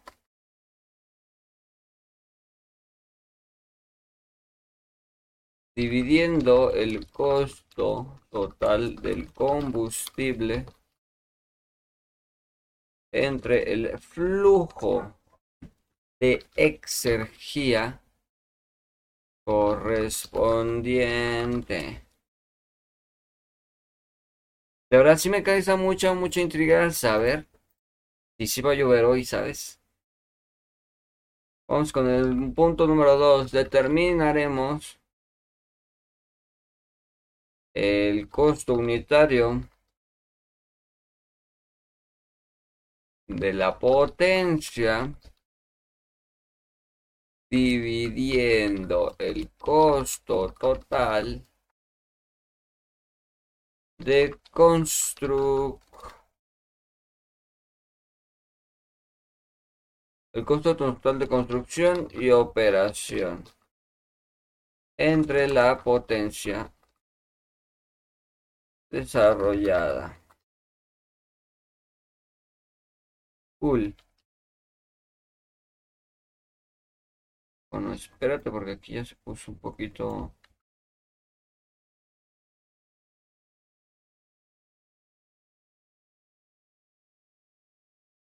Ahí está, todo cool otra vez, todo cool nuevamente.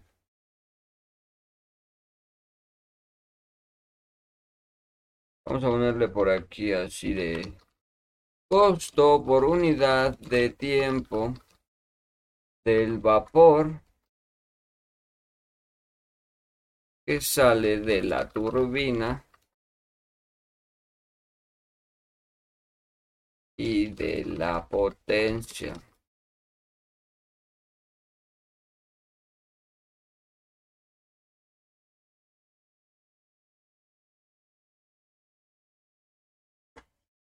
A ver. ¿Qué tal lo llevo? Mm, un poco oscuro, ¿no? Un poco oscuro. Muchísimo mejor. Muchísimo mejor. Ahí está. Muy bien. Entonces...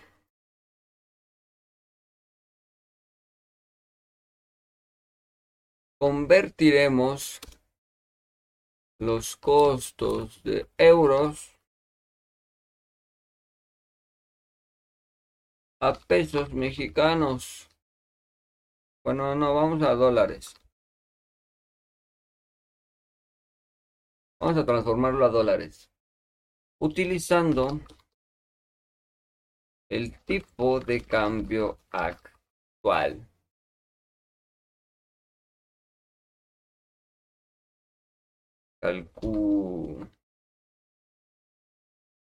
Calcularemos también el costo por unidad de tiempo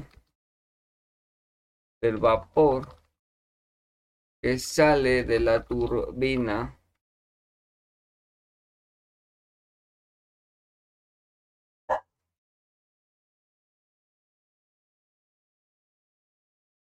y de la potencia en dólares por hora.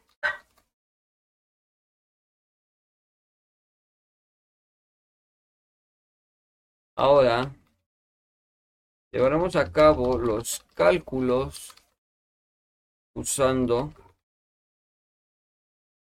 utilizando los valores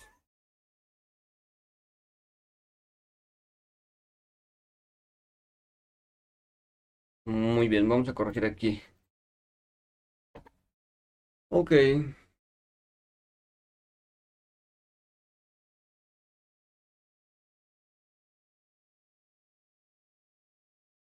Bueno, vamos a darle así.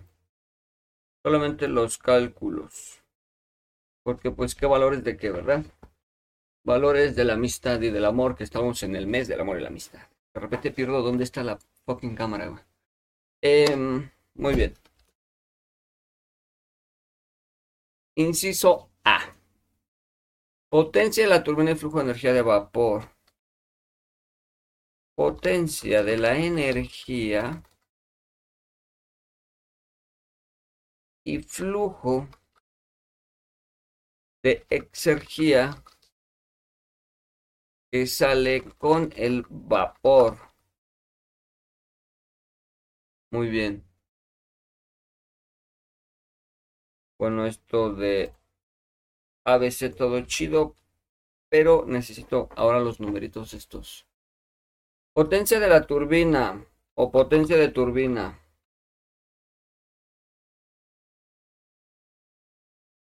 Potencia de turbina para lo que se utilizará para lo que hace, para lo que se hace uso ah, del balance de energía en estado estacionario para calcular WM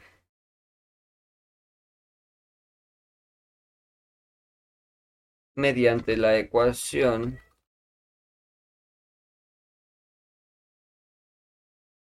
que tenemos acá arriba. ¿Dónde está la otra ecuación?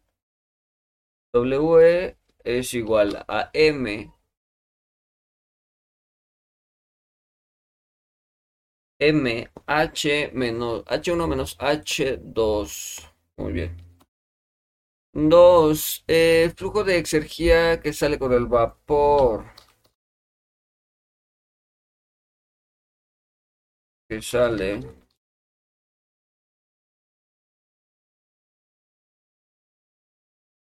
Sale con el vapor.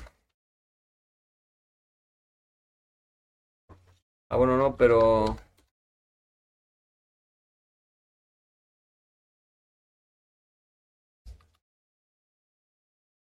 Mierda.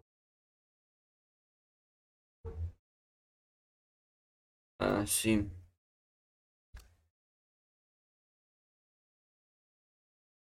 Flujo de exergía que sale con el vapor. Punto número uno. No, espérate. No, sí, sí era el número punto, punto número dos. Así.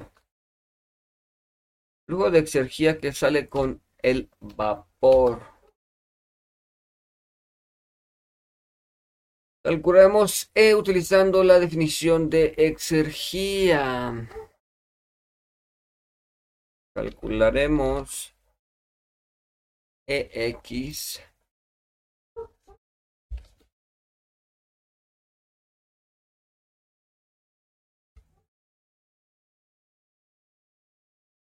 Calcularemos EX utilizando la definición de exergía. Utilizando la definición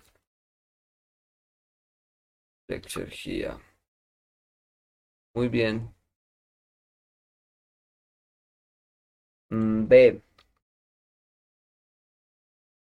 Costo unitario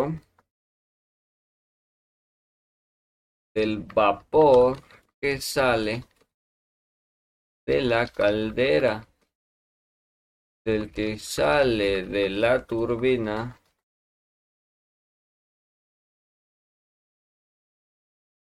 y de la potencia.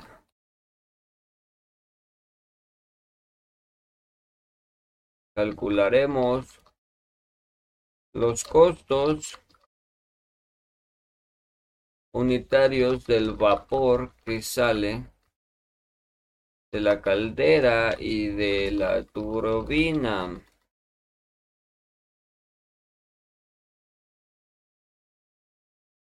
Así como el costo unitario de la potencia.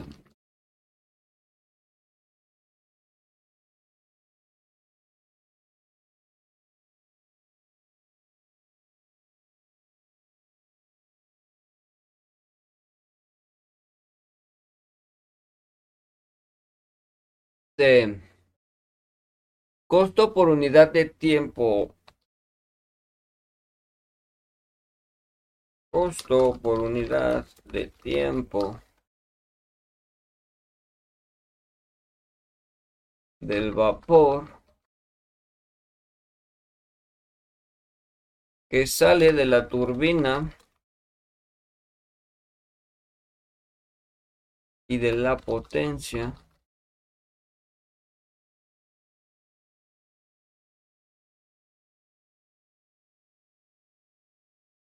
convertiremos los costos de euros a dólares. Y luego calcularemos el costo por unidad de tiempo del vapor que sale de la turbina y de la potencia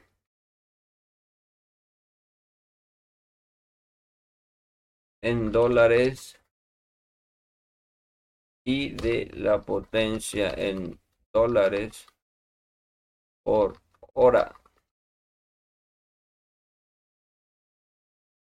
Ajá.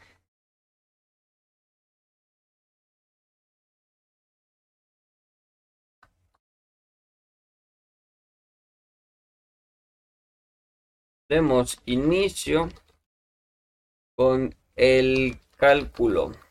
Con los cálculos.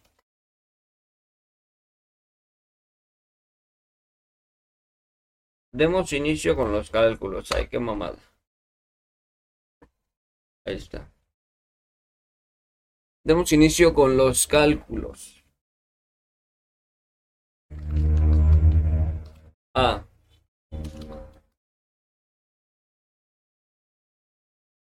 Ah, chinga. A, B y C, ¿no? El inciso A, potencia de la turbina.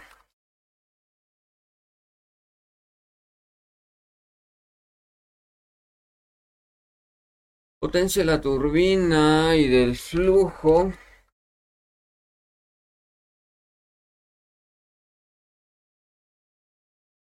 Flujo de exergía que sale con vapor.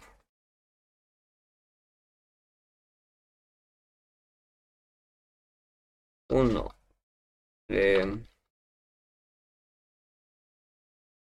potencia de turbina.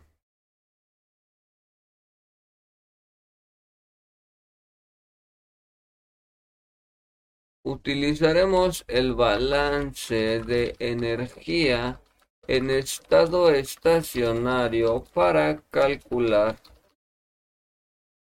WM.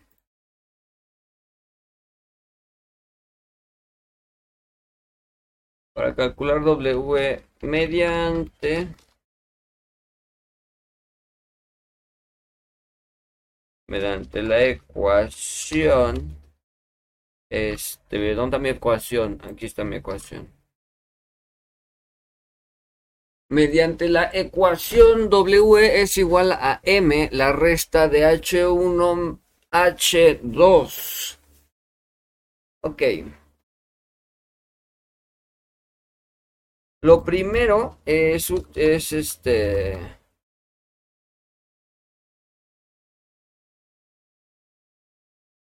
Lo primero es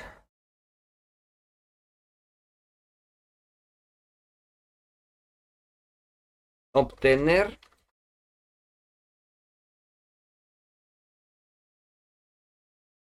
Lo primero es obtener las entalpias. Ok, es entalpia, no entropía.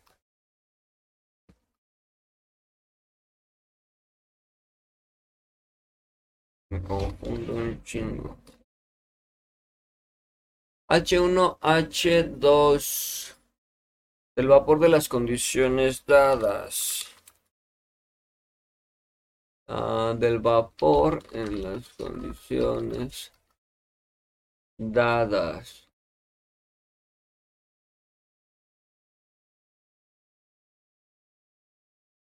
Ok, ok, ok, ok, ok, ok, ok, ok, esta pendejada sí va aquí porque respetar el margen.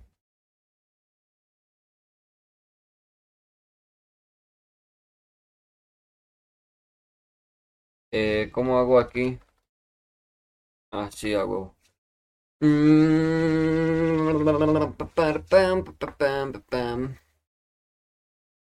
Mm dos aquí. Flujo de exergía que sale con el vapor.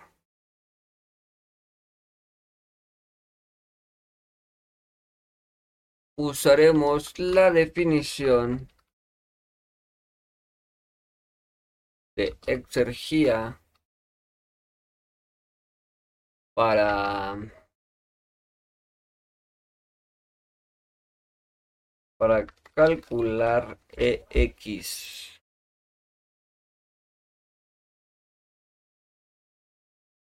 Eh, como EX, hija de su puta madre, esta sí está bien pasada de verga. A ver, EX es igual a M, la resta de las entalpias esta misma resta H1 menos H2. Ajá. Menos WE menos Q. Ah, vete a la verga. Menos WE. Menos Q. No mames, esto ya es. Son otros niveles, güey.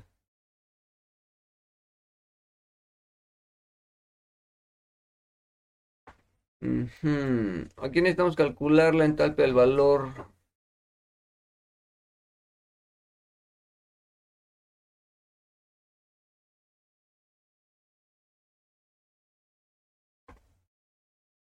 Muy bien.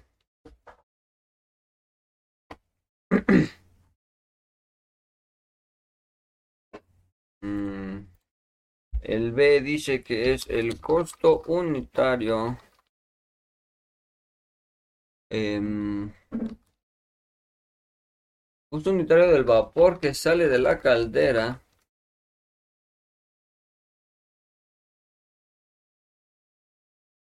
del que sale de la turbina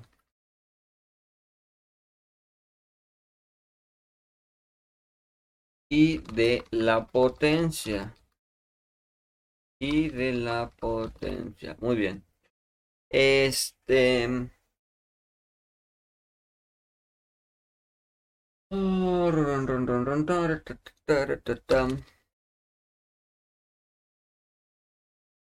Calcularemos los costos unitarios por el vapor que sale de la caldera y de la turbina. Y de la turbina. Así como el costo unitario. Unitario. Ajá. de la potencia dividiendo el costo total del combustible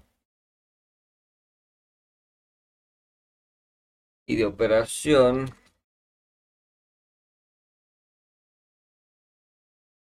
entre los flujos de exergía y la potencia respectivamente.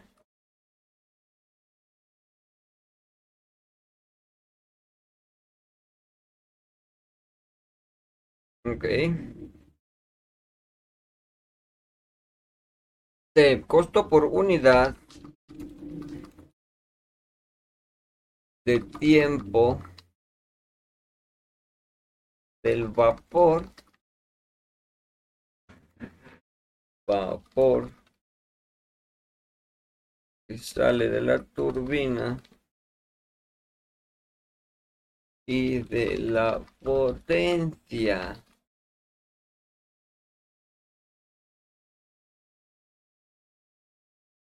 Eh, convertimos los costos de euros a dólares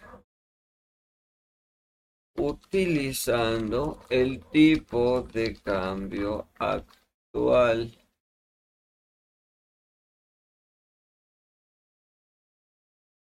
Y luego calcularemos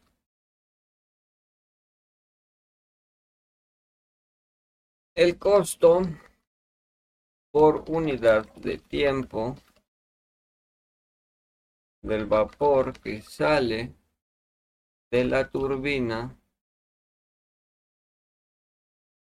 y de la potencia en dólares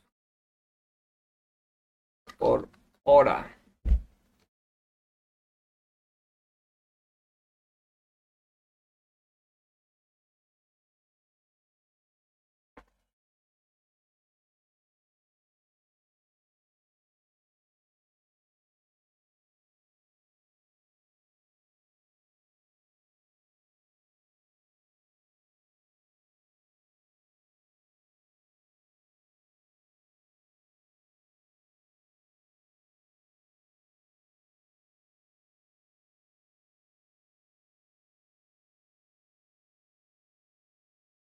Un vergo de calor. Bueno, eh, vamos a ponerle aquí algo así como de que... Comencemos con los números y las operaciones. Muy bien.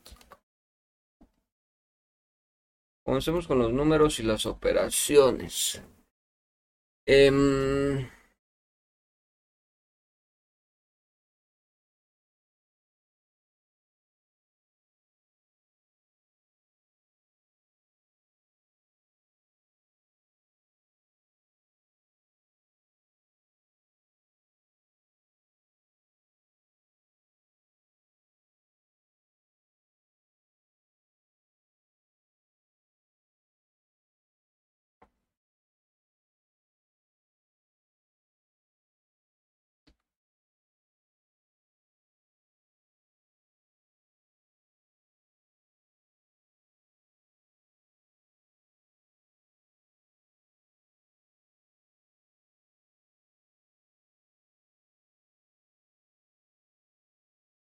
Ok.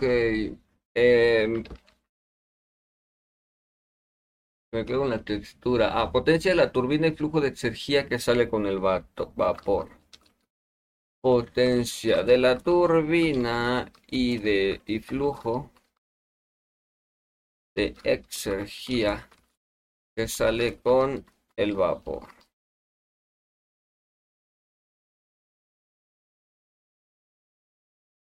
Ok. Eh, bueno, lo primero aquí es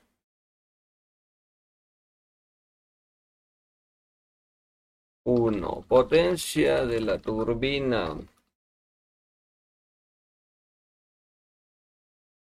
Ajá. Potencia de la turbina. Para lo que usaremos eh, el balance.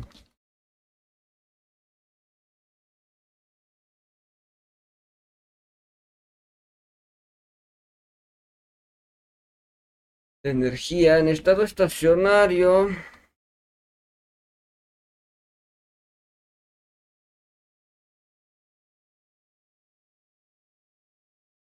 Ujú.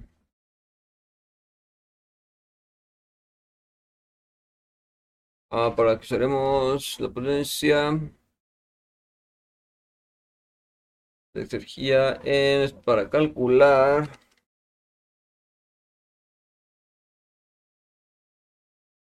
W E mediante A W E mediante la ecuación W. Siento que le estoy dando muchas, muchas vueltas a esta pendejada, güey. Eh,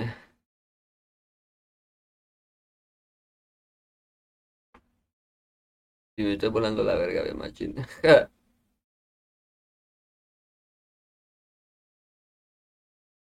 Pues bien, por aquí vamos a dejar el capítulo de hoy. Ya solamente toca descargarme el PDF y entregarlo, así que nada. Les agradezco que me hayan acompañado hasta este punto. Les recuerdo que aquí abajo en la cajita de la descripción o aquí arriba en la información del podcast está el URL para sus donaciones. Les agradecería mucho ya que no cuento con una beca. Nos vemos, cuídense un montón, hagan su tarea y lávense los dientes, mi bandita. Conmigo será hasta la próxima.